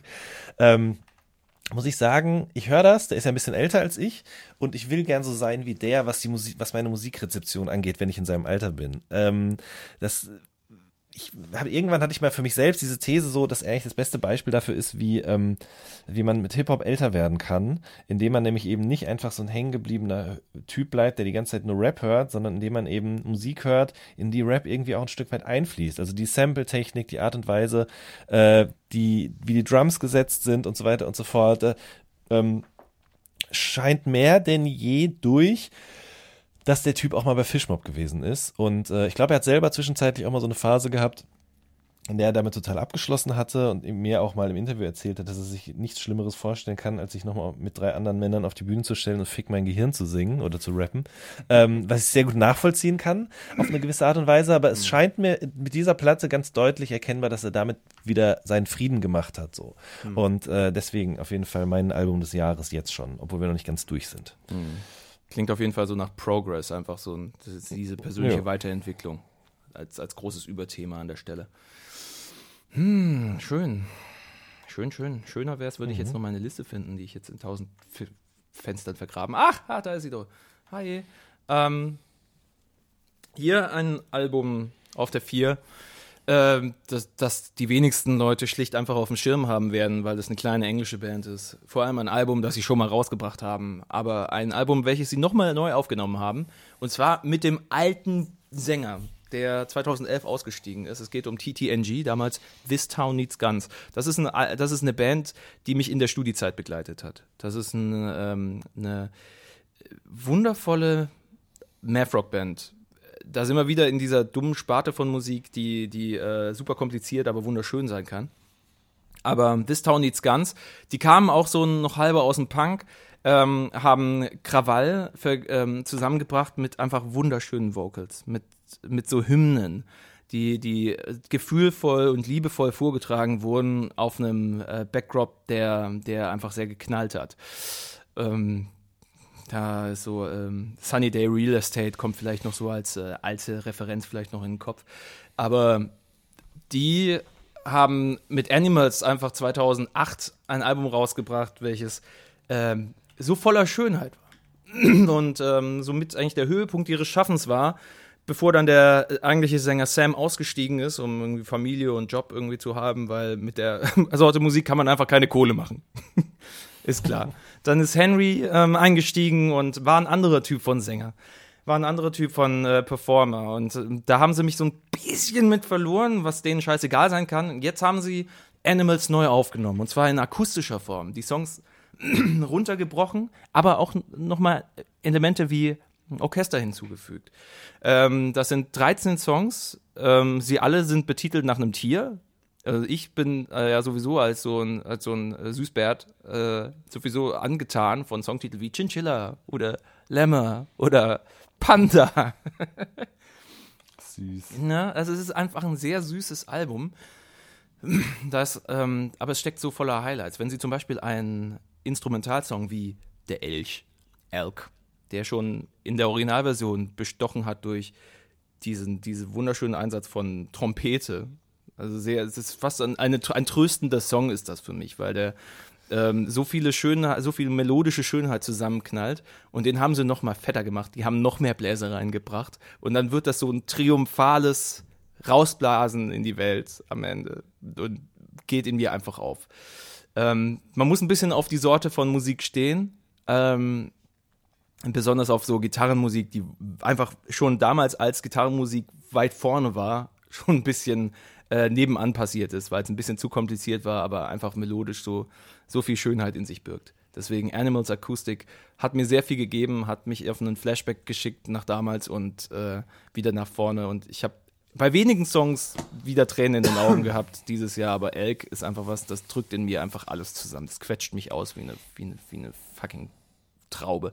Und äh, dieses Album macht das mit mir. Animals Acoustic von äh, TTNG. Schön. Wie eine Traube, die von einem hornhautummantelten Fuß in einem Holztrog zerdrückt wird, damit daraus Rebensaft entsteht. Ähm, genau, nächste Platte bei mir ist äh, wieder ein Beispiel für das, was ich gerade mit DJ Kotze schon äh, angeführt habe, nämlich ist Curse, die Farbe von Wasser. Ah, ja. Ähm, für mich auch eines der wenigen Alben, was glaube ich neben dem Dendemann-Album auch noch auf lange Sicht, also ich habe die Platte noch nicht gehört, aber ich habe großes Vertrauen in diesen Mann aus Menden, ähm, was am Ende dastehen wird und zeigen kann, wie man im Rap älter wird, ohne dabei ähm, sich zu verrennen in äh, zum Beispiel dem Wunsch sozusagen seinen Status zu wahren, mh, in dem Wunsch mit der Zeit zu gehen, um ja nicht den Anschluss zu verlieren. Äh, tatsächlich ist es bei Curse weder das eine noch das andere der Fall. Ich glaube, viel, viele, für viele Leute hat er mit uns sich so ein bisschen verrannt, mit der Platte davor, auf der er sehr modern klingen wollte. Jetzt auch von die auf die Farbe von Wasser ist es anders. Er hat ähm, mit Tuga viel zusammengearbeitet, aber vor allen Dingen auch mit äh, Lord Scan zum Beispiel oder mit Martin Stieber, beides Leute, mit denen er früher auch schon viel zusammengearbeitet hat. Und ähm, hat diesen Soundteppich sozusagen genommen, um darauf eben eigentlich weiterzumachen, ganz dumm gesagt, ja. Also eben einfach zu gucken, okay, wer bin ich, was passiert gerade in meinem Leben, was sind eigentlich so Themen, die mich umtreiben, die mich irgendwie vielleicht hemmen, die mich traurig machen, die mich froh machen, äh, was mache ich eigentlich und was kann ich darüber in einem Rap-Song erzählen? Und das ist, glaube ich, gar nicht verkehrt, wenn man sich darüber manchmal auch Gedanken macht, weil sonst kann der Schuss schnell, ganz schnell nach hinten losgehen. Und dabei ist jetzt eben ein Release rausgekommen, was so ein bisschen sich eingliedert in den Rest von dem, was Curse so macht und für was er bekannt ist. Nämlich er macht ja einen Podcast eben zum Thema Achtsamkeit, Meditation und äh, so weiter und so fort und ähm, macht eben auch ähm, Seminare tatsächlich, hat diese Morgenroutine entwickelt, hat dieses Buch geschrieben und äh, diese Platte ist sozusagen so die, der, der dritte, der dritte ähm, wie sagt man, das dritte Stück in diesem dreiteiligen Puzzle ähm, und begleitet diese beiden anderen Outlets, die er hat, total gut. Und es gibt wirklich ganz tolle Stücke da drauf. Gold zum Beispiel. Ähm, welche gibt es denn noch? Äh, Immer mehr ist auch ein wahnsinnig gutes Lied. Waffen mag ich sehr gerne. Äh, für alle, die es noch nicht gesehen haben, kann ich an der Stelle auch noch kurz empfehlen. Es gibt auch so eine Apple Music Doku zu dieser Platte. Ähm, wo es zu jedem Song ein Musikvideo gibt, zu jedem Song ein Interview gibt, zu jedem Song so eine Art Mini-Doku. Äh, ich glaube, die sind mittlerweile fast alle da, wenn mich nicht alles täuscht, alle Teile. Kann ich sehr empfehlen auf jeden Fall. Nice. Ich glaube, an der Stelle geht es ja auch bei vielen Leuten einfach darum, äh, was in Einklang zu bringen, nämlich wer ist man jetzt und äh, welches Soundbed repräsentiert das somit am besten. Kann natürlich auch großer Stuss rauskommen, aber bei Curse war das einfach so ein stimmiges Ding. Das hat, ähm, wenn ich da an andere Leute denken. Häufig bemerkt man halt auch bei irgendwelchen Helden von damals, um dieses dumme Label zu nutzen, ja dann auch irgendwie mit der Zeit, okay, wie sind die halt wirklich drauf? Was sind die für so ein Charakter? Ähm, An welcher Stelle sind die krass hängen Mhm, Was geblieben? die- Oder was einfach, was sind das für Charakter? Also was Ja, ist, oder was ist das eben nicht. für Privatpersonen im Ja. wirklichen Leben? Was wollte So, man nie genau. wissen von denen? Was Genau, und dann so, oh Gott, nee, Alter, danke. Okay, ich höre am besten einfach nur deine ersten beiden Alben. Ciao. Genau, richtig. Und hier kann man guten Gewissens auf jeden Fall auch noch das äh, siebte Album hören. Siebte? Ja. Ich glaube ja. Ja. Siebte, siebte. Das siebte. Ähm, bei meinem Platz drei ist es, glaube ich, das zweite. War es das zweite? Nochmal kurz checken, bevor man Scheiße erzählt. Mm, ja. Weil Selfish war die EP. Blau war das erste richtige Album und Angst ist das zweite von Lance Butters. Das ist meine drei. Ähm, geht mir ähnlich wie bei So Schön, welches ich ja schon in die Songs des Jahres für mich reingehauen habe. Und ähm, als Gesamtwerk funktioniert. Angst als Überthema dieses ganzen Dingen. Ich habe nur Angst vor mir selbst. Und wie Lance das äh, formuliert auf dem Album. Man hat ihn ja kennengelernt als VBT-Rapper, der, äh, der vor nichts und niemandem Angst hat.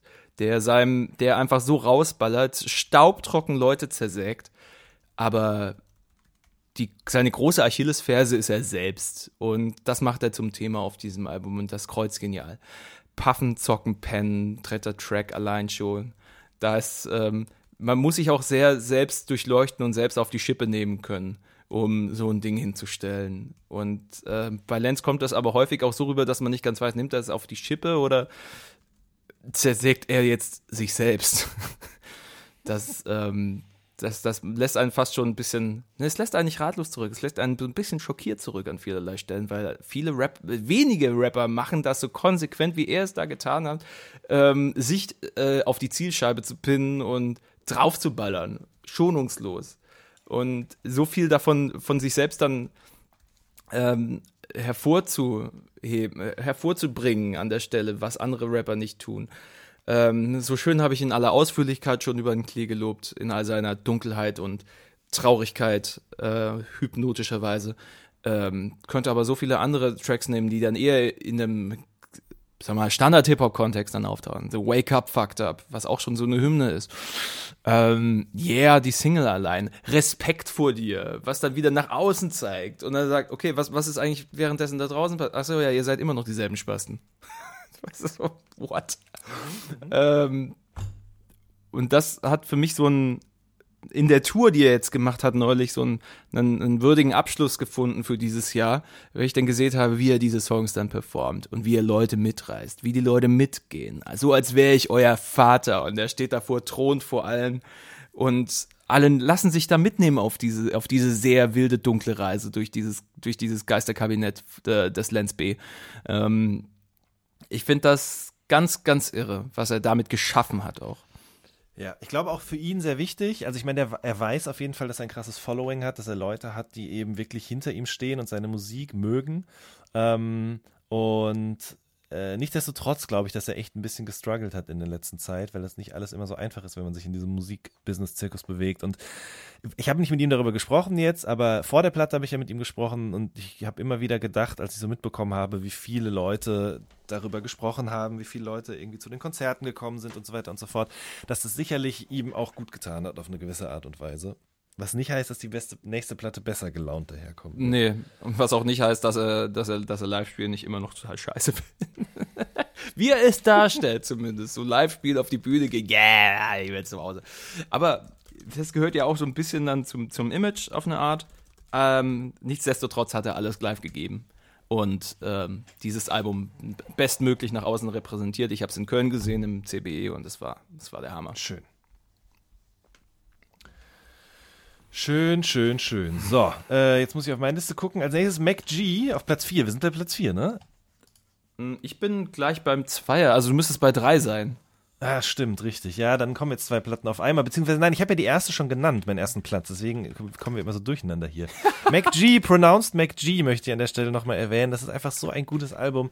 Ähm, so, so schön kleinteiliger Bedroom-Producer-Kram irgendwie mit viel Liebe gemacht. Ich kann da gar nicht so viel zu sagen, außer habe ich sehr, sehr gerne gehört. Gut.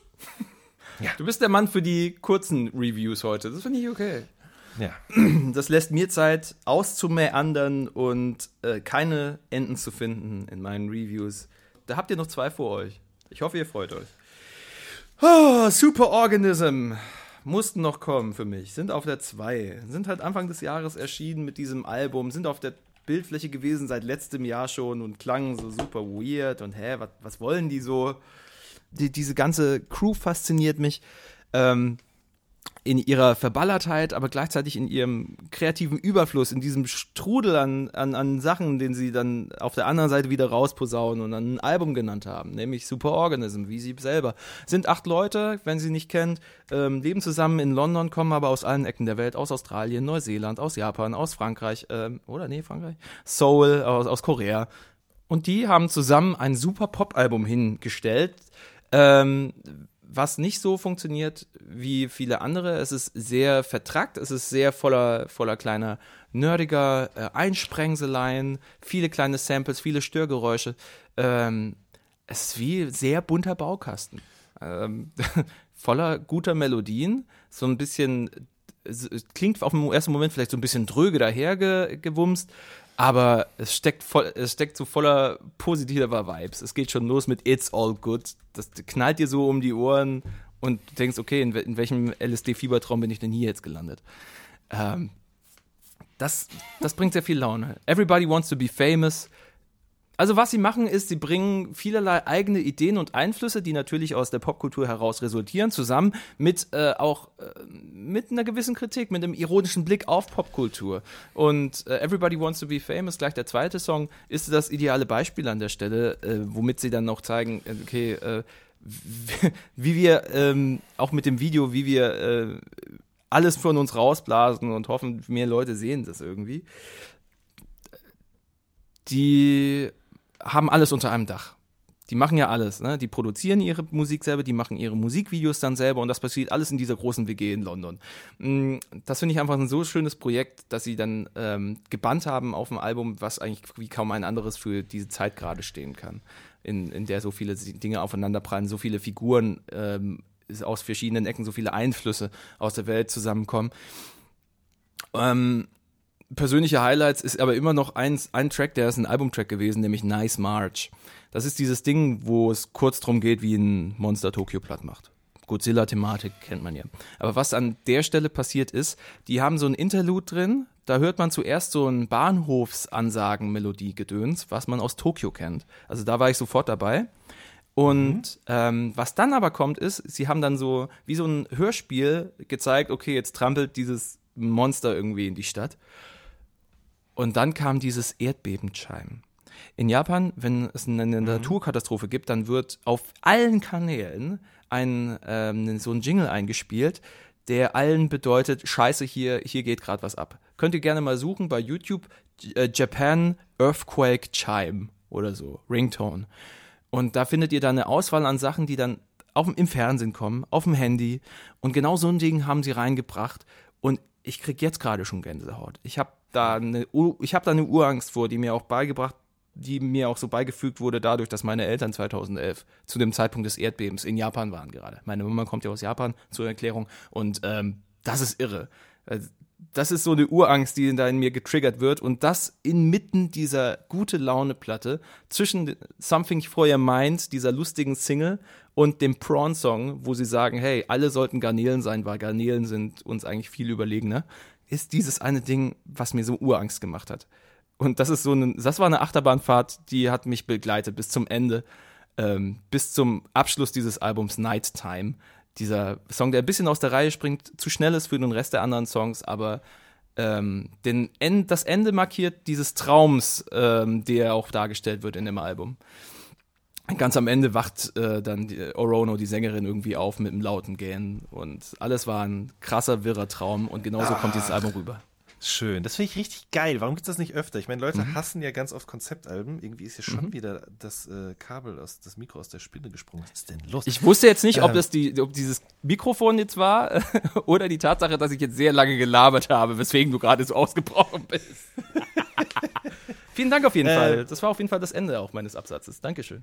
Äh, ne, ich wollte sagen, warum gibt es das nicht öfter? Also, ich frage mich das wirklich. Warum machen Leute nicht gute Konzeptalben mehr? Also gar nicht im Sinne von, dass so jeder Song auf den nächsten aufbaut oder so, aber dass man eben sozusagen eine musikalische Erzählung in einen Kontext bettet, in Form von Intro, Outro und die eben, weiß ich nicht, mit, mit, mit Klang arbeiten. Ich bin immer noch Riesenfan davon, wie Childish Gambino auf einer der ersten Platten eben quasi innerhalb eines Songs einen Song von Lloyd gebracht hat, von diesem Sänger, von diesem R&B-Sänger, der sozusagen im Radio lief. Und das, allein das, also, ach, warum macht man das nicht öfter? Ich weiß auch nicht, keine Ahnung. Kann ich ja mal machen. Ja, da wären wir jetzt in der Diskussion, was macht das Album noch her 2018, 2019? Werden noch viele Alben so rauskommen? Stirbt das Prinzip des Albums? Was ja Das ist wirklich so eine krasse alte Männer-Talk, aber ich meine, wir Ja. haben ihn auch schon geführt. Ich habe mittlerweile auch eine neue Meinung dazu. Ja, kann sein, ist mir aber scheißegal, weil wenn jemand das in gut macht, dann höre ich mir das auch gerne an. Fertig aus. So. Ja, es geht ja nicht darum, ob wir jetzt, äh, ob es jetzt darum geht, ähm, einen Vertriebsweg abzuschaffen. Ne? Also würden wir jetzt sagen, okay, es werden ab morgen CDs verboten, dann wäre das äh, auf dem Level befindet sich dieses die Diskussion gerade, finde ich. Ähm, aber es ist ja auch so, es ist ein liebgewonnenes Ding. Viele sind mit dem Konzeptalbum aufgewachsen, mit der Tatsache, man hat 12, 13 Songs, da hat sich jemand was bei gedacht, das findet man cool, das kann man dann so rezipieren. Ähm, Jetzt ist es halt nicht so. Leute bekommen einen Haufen Songs geliefert, immer mal wieder einzelne Singles zwischendrin. Das sind, da werden Gesetzmäßigkeiten gesprengt, auch in den Köpfen der Leute und das passiert dann halt. Ähm, ich finde es immer dann schwierig, wenn der Zweck dann äh, sehr, sehr deutlich raussehbar wird. Wieso machen Leute 25 Tracks auf so ein neues Album? Ja, eben. Weil sie die Charts damit überlisten können. Weil das Quatsch ist. Aber ähm, das ist halt eine natürliche Entwicklung.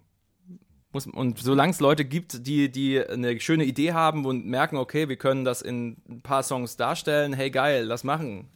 Äh, Und das wird es auch weiterhin geben. Ja. Bei mir auf Platz zwei äh, befindet sich Oh Wow von Olsen. Ich habe es dann äh, äh, gestern, beziehungsweise vorhin ja schon angesprochen. Ähm, ich kann nicht, ich komme nicht drum herum äh, oder ich werde nicht müde oder wie auch immer man sagt, dieses Album in den Himmel zu loben, weil ich es wirklich, wirklich richtig gut finde. Ähm,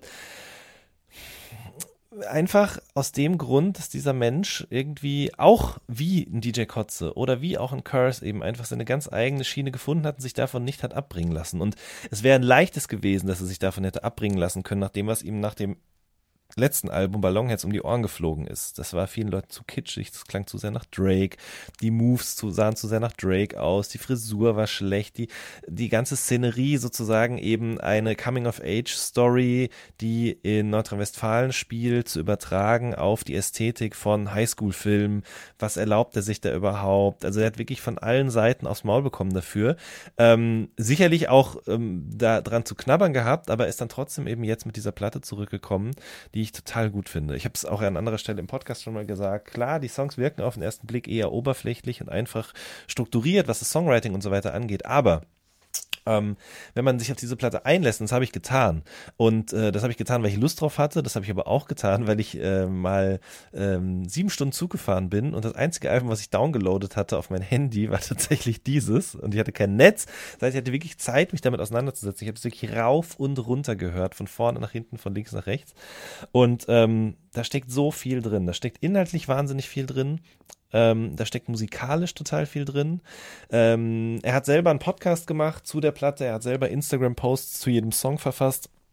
Und da steckt so viel drin, so viel kleinteilige Liebeserklärungen an Musik, an Dinge, die ihn selbst irgendwie begleitet, begeistert und beeinflusst haben im Laufe der letzten Jahre, auch schon als Jugendlicher. Ähm, das verdient einfach meinen größten Respekt. Oh wow von Olsen. Glaubst du, dass wenn du nicht diese Bahnfahrt gehabt hättest, die Zeit, dir alles so reinzupumpen, wie du es getan hattest, äh, dass dieses Album genauso hoch in deiner Gunst stehen würde? Ja, auf jeden Fall. Also ich sage ja, ich hätte habe eh den Drang verspürt. Ich habe mir das Album vorher schon angehört, mit ihm auch ein langes Gespräch geführt, zweimal sogar, weil die erste Aufnahme nicht funktioniert hat. Ähm, Aber das hat noch, das hat, glaube ich, dazu geführt, dass ich es nochmal anders und besser verstanden habe irgendwie. Aber trotzdem, doch, das ist auf jeden Fall, das wäre das wär sehr, sehr weit oben in meiner Liste, so oder so. Das war das Interview, wo du gesagt hattest, da hattest du so stresstechnisch. Mm. Ich meine, du hattest irgendwann erzählt dieses Jahr, da ist was ganz schief gelaufen. Ja, es könnte sein, das könnte sein, ja. Also Oh es, ist, es gab gerade noch eins, was schiefgelaufen ist. Ich weiß es nicht mehr genau, aber das auf jeden Fall. Der auch. Horror. Der Horror, Alter. Ja, was heißt, technisch ist nichts schiefgelaufen, ich habe einfach die Files gelöscht. Bei mir ist technisch was schiefgelaufen. Ich habe die quasi ähm, von dem Chip runtergezogen auf die Festplatte und dann den Chip formatiert, weil ich ihn brauchte für was anderes. Und dann einfach äh, in einem Wahn von, ich habe nur noch 5 GB Festplattenspeicher, äh, sehr viel entrümpelt. Zu viel. Gott, oh Gott. Ah, 5 Terabyte immer mit dabei. So. Ich äh, habe ein bisschen mit mir gerungen, aber auch nur ein bisschen, ganz ehrlich, weil Again von den Leoniden einfach ein so stimmiges Album war. Ich habe das auch schon angesprochen bei äh, Kids, dass die eine Menge Einflüsse mit reinbringen, äh, mit denen auch ich aufgewachsen bin, ähm, die auch ich cool fand. Also die große Liebe zu Edward Drive-In, die man ähm, besonders auch Gitarrist Leonard ansehen kann, wenn er seine Tonübungen auf der Bühne veranstaltet. Ähm, die Spielfreude, also wir nehmen mal so, man hat den Wahnsinn von Edward Drive-In mit äh, gepaart mit mit dem mit der Freude, die nur ein äh, räudiges kleines äh, Rudel frisch geborener Welpen irgendwie so hervorbringen kann. So und so sind die auf der Bühne. Die verbinden dieses musikalische Können mit einer mit einer Spielfreude. Die sind da einfach, die wollen nur spielen und die spielen mit allen, die da mit dabei sind auf dem Konzert. Das ist irre, was die Leoniden da veranstalten und was sie dann auch schon gezeigt haben auf der anderen, auf der letzten Platte, die sie ja nach sich selbst benannt haben, von 2017. Ich hatte sie gesehen im Blue Shell und ich hatte sie auch nicht gesehen im Blue Shell zu Köln, weil ich stand ganz hinten und da siehst du dann halt einfach, da siehst du dann halt einfach nichts. Du kriegst nur mit, da vorne geht irgendwie was ab. Da sind fünf Leute auf engstem Raum und haben einfach die Zeit ihres Lebens zusammen, zusammen mit den Leuten äh, äh, in absteigender Reihenfolge nach hinten. Aber man hat immer noch genug gute Vibes abgekommen, äh, um zu sehen, da passiert was. Ich war gespannt, was passiert mit dem neuen Album. Und die haben eine Platte dahingestellt mit allem, was sie selber gut finden musikalisch. Da ist Pop, da ist, da ist ein bisschen, da ist Bombast mit dabei, da ist, äh, da sind geile Melodien, ähm, aber auch äh, musikalisch Vertracktes, was seine Roots hat in Post-Hardcore, in, ähm, in Punk, in, ähm, in Alternative. Und was dieses Jahr einfach nicht so sehr passiert ist auf, auf, auf meinem Radar. Und dann kommen die Leodiden hin und bringen einfach alles, was ich schön finde. Da ist, da ist River dabei, welches mich sofort an einer meiner Lieblingssongs von ähm, Radiohead erinnert hat, an Just, ähm, mit so einem Ausbruch drin, also mit Tempo, Bombast. Kids, wie gesagt, äh, was einfach die eine bloody Hymne ist. Ähm, Alone, die Single, die, die auch Portugal the Man so nicht besser gemacht hätten. Ich äh, werfe jetzt mit dummen Referenzen um mich, aber was auch nicht, was aber nicht bedeuten soll, dass die nicht was Eigenes haben. Die Leoniden haben unfassbar viel Eigenes. Die stehen sehr für sich ähm, für, mit ihren, mit dem Einsatz von, von Synthes, mit der Stimme von Jakob, mit äh, den Energien und wie gesagt auch mit ihren Live-Qualitäten, die einfach sehr für sich stehen. Again von den Leoniden ist mein Album des Jahres. Habe ich ja immer noch nicht gehört, die Platte, ne? Aber das mache ich auch jetzt in den Weihnachtsferien auf jeden Fall. Ähm, ja, was soll ich sagen? es ist, wie es ist. Ähm, so, bei mir auf der Liste noch, ich glaube, ich habe jetzt elf, aber ist egal. OG Kimo, Funkvater Frank, Sculp, egal ob man das als EP, als Album, als Mixtape bezeichnet, wie auch immer, ist es meiner Meinung nach wirklich eins der besten Releases, die dieses Jahr rausgekommen sind. Ähm, und einfach so, so klassischer, so ein klassisches Rap-Ding irgendwie. Da sind so zwei Typen, die merken, sie klicken irgendwie, die haben beide ein Fable für das Gleiche, sind Freunde, spielen Basketball zusammen, rappen, machen Beats, denken sich, ah, warum denn nicht? Oder wieso nicht?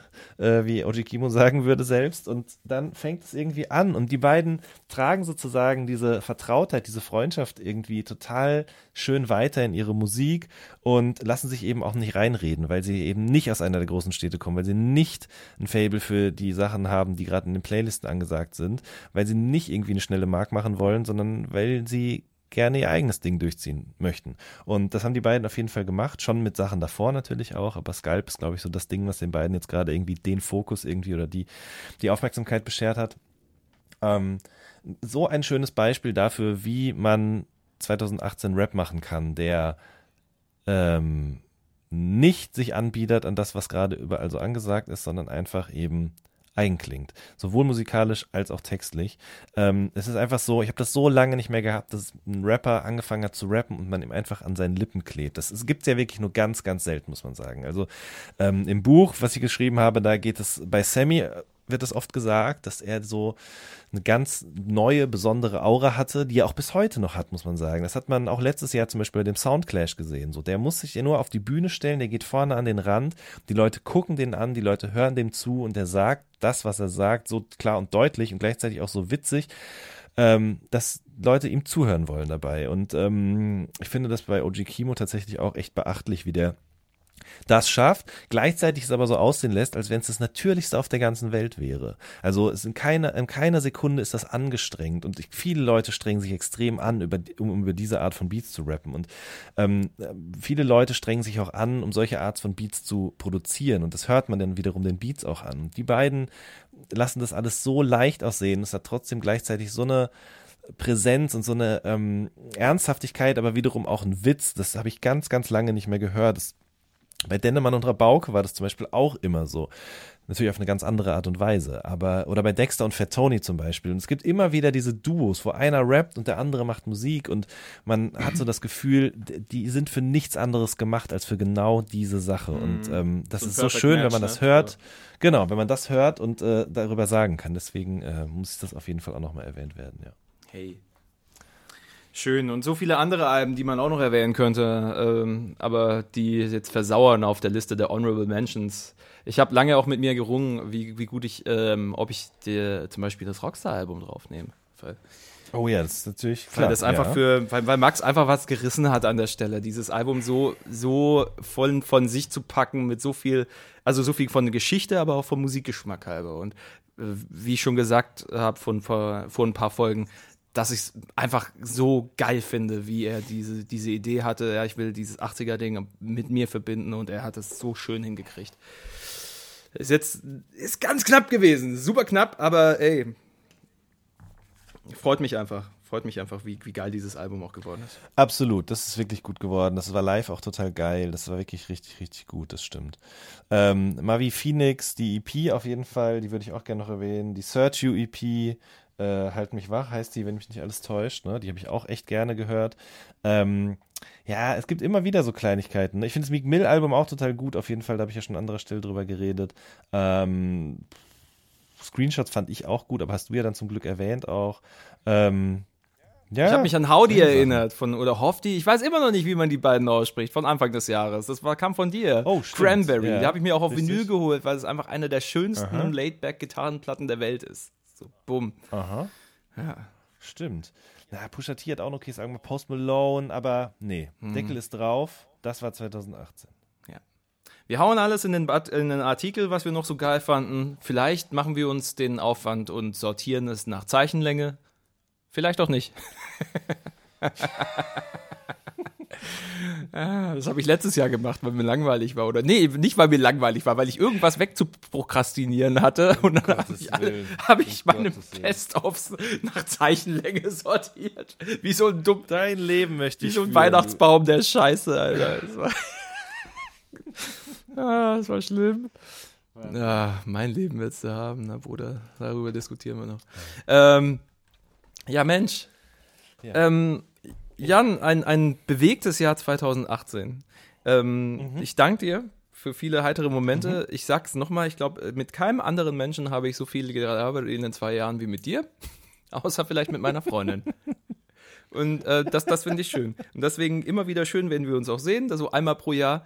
Äh, genau. Und trotzdem äh, sehr viel einfach schon voneinander wissen. Das, das finde ich immer wieder schön.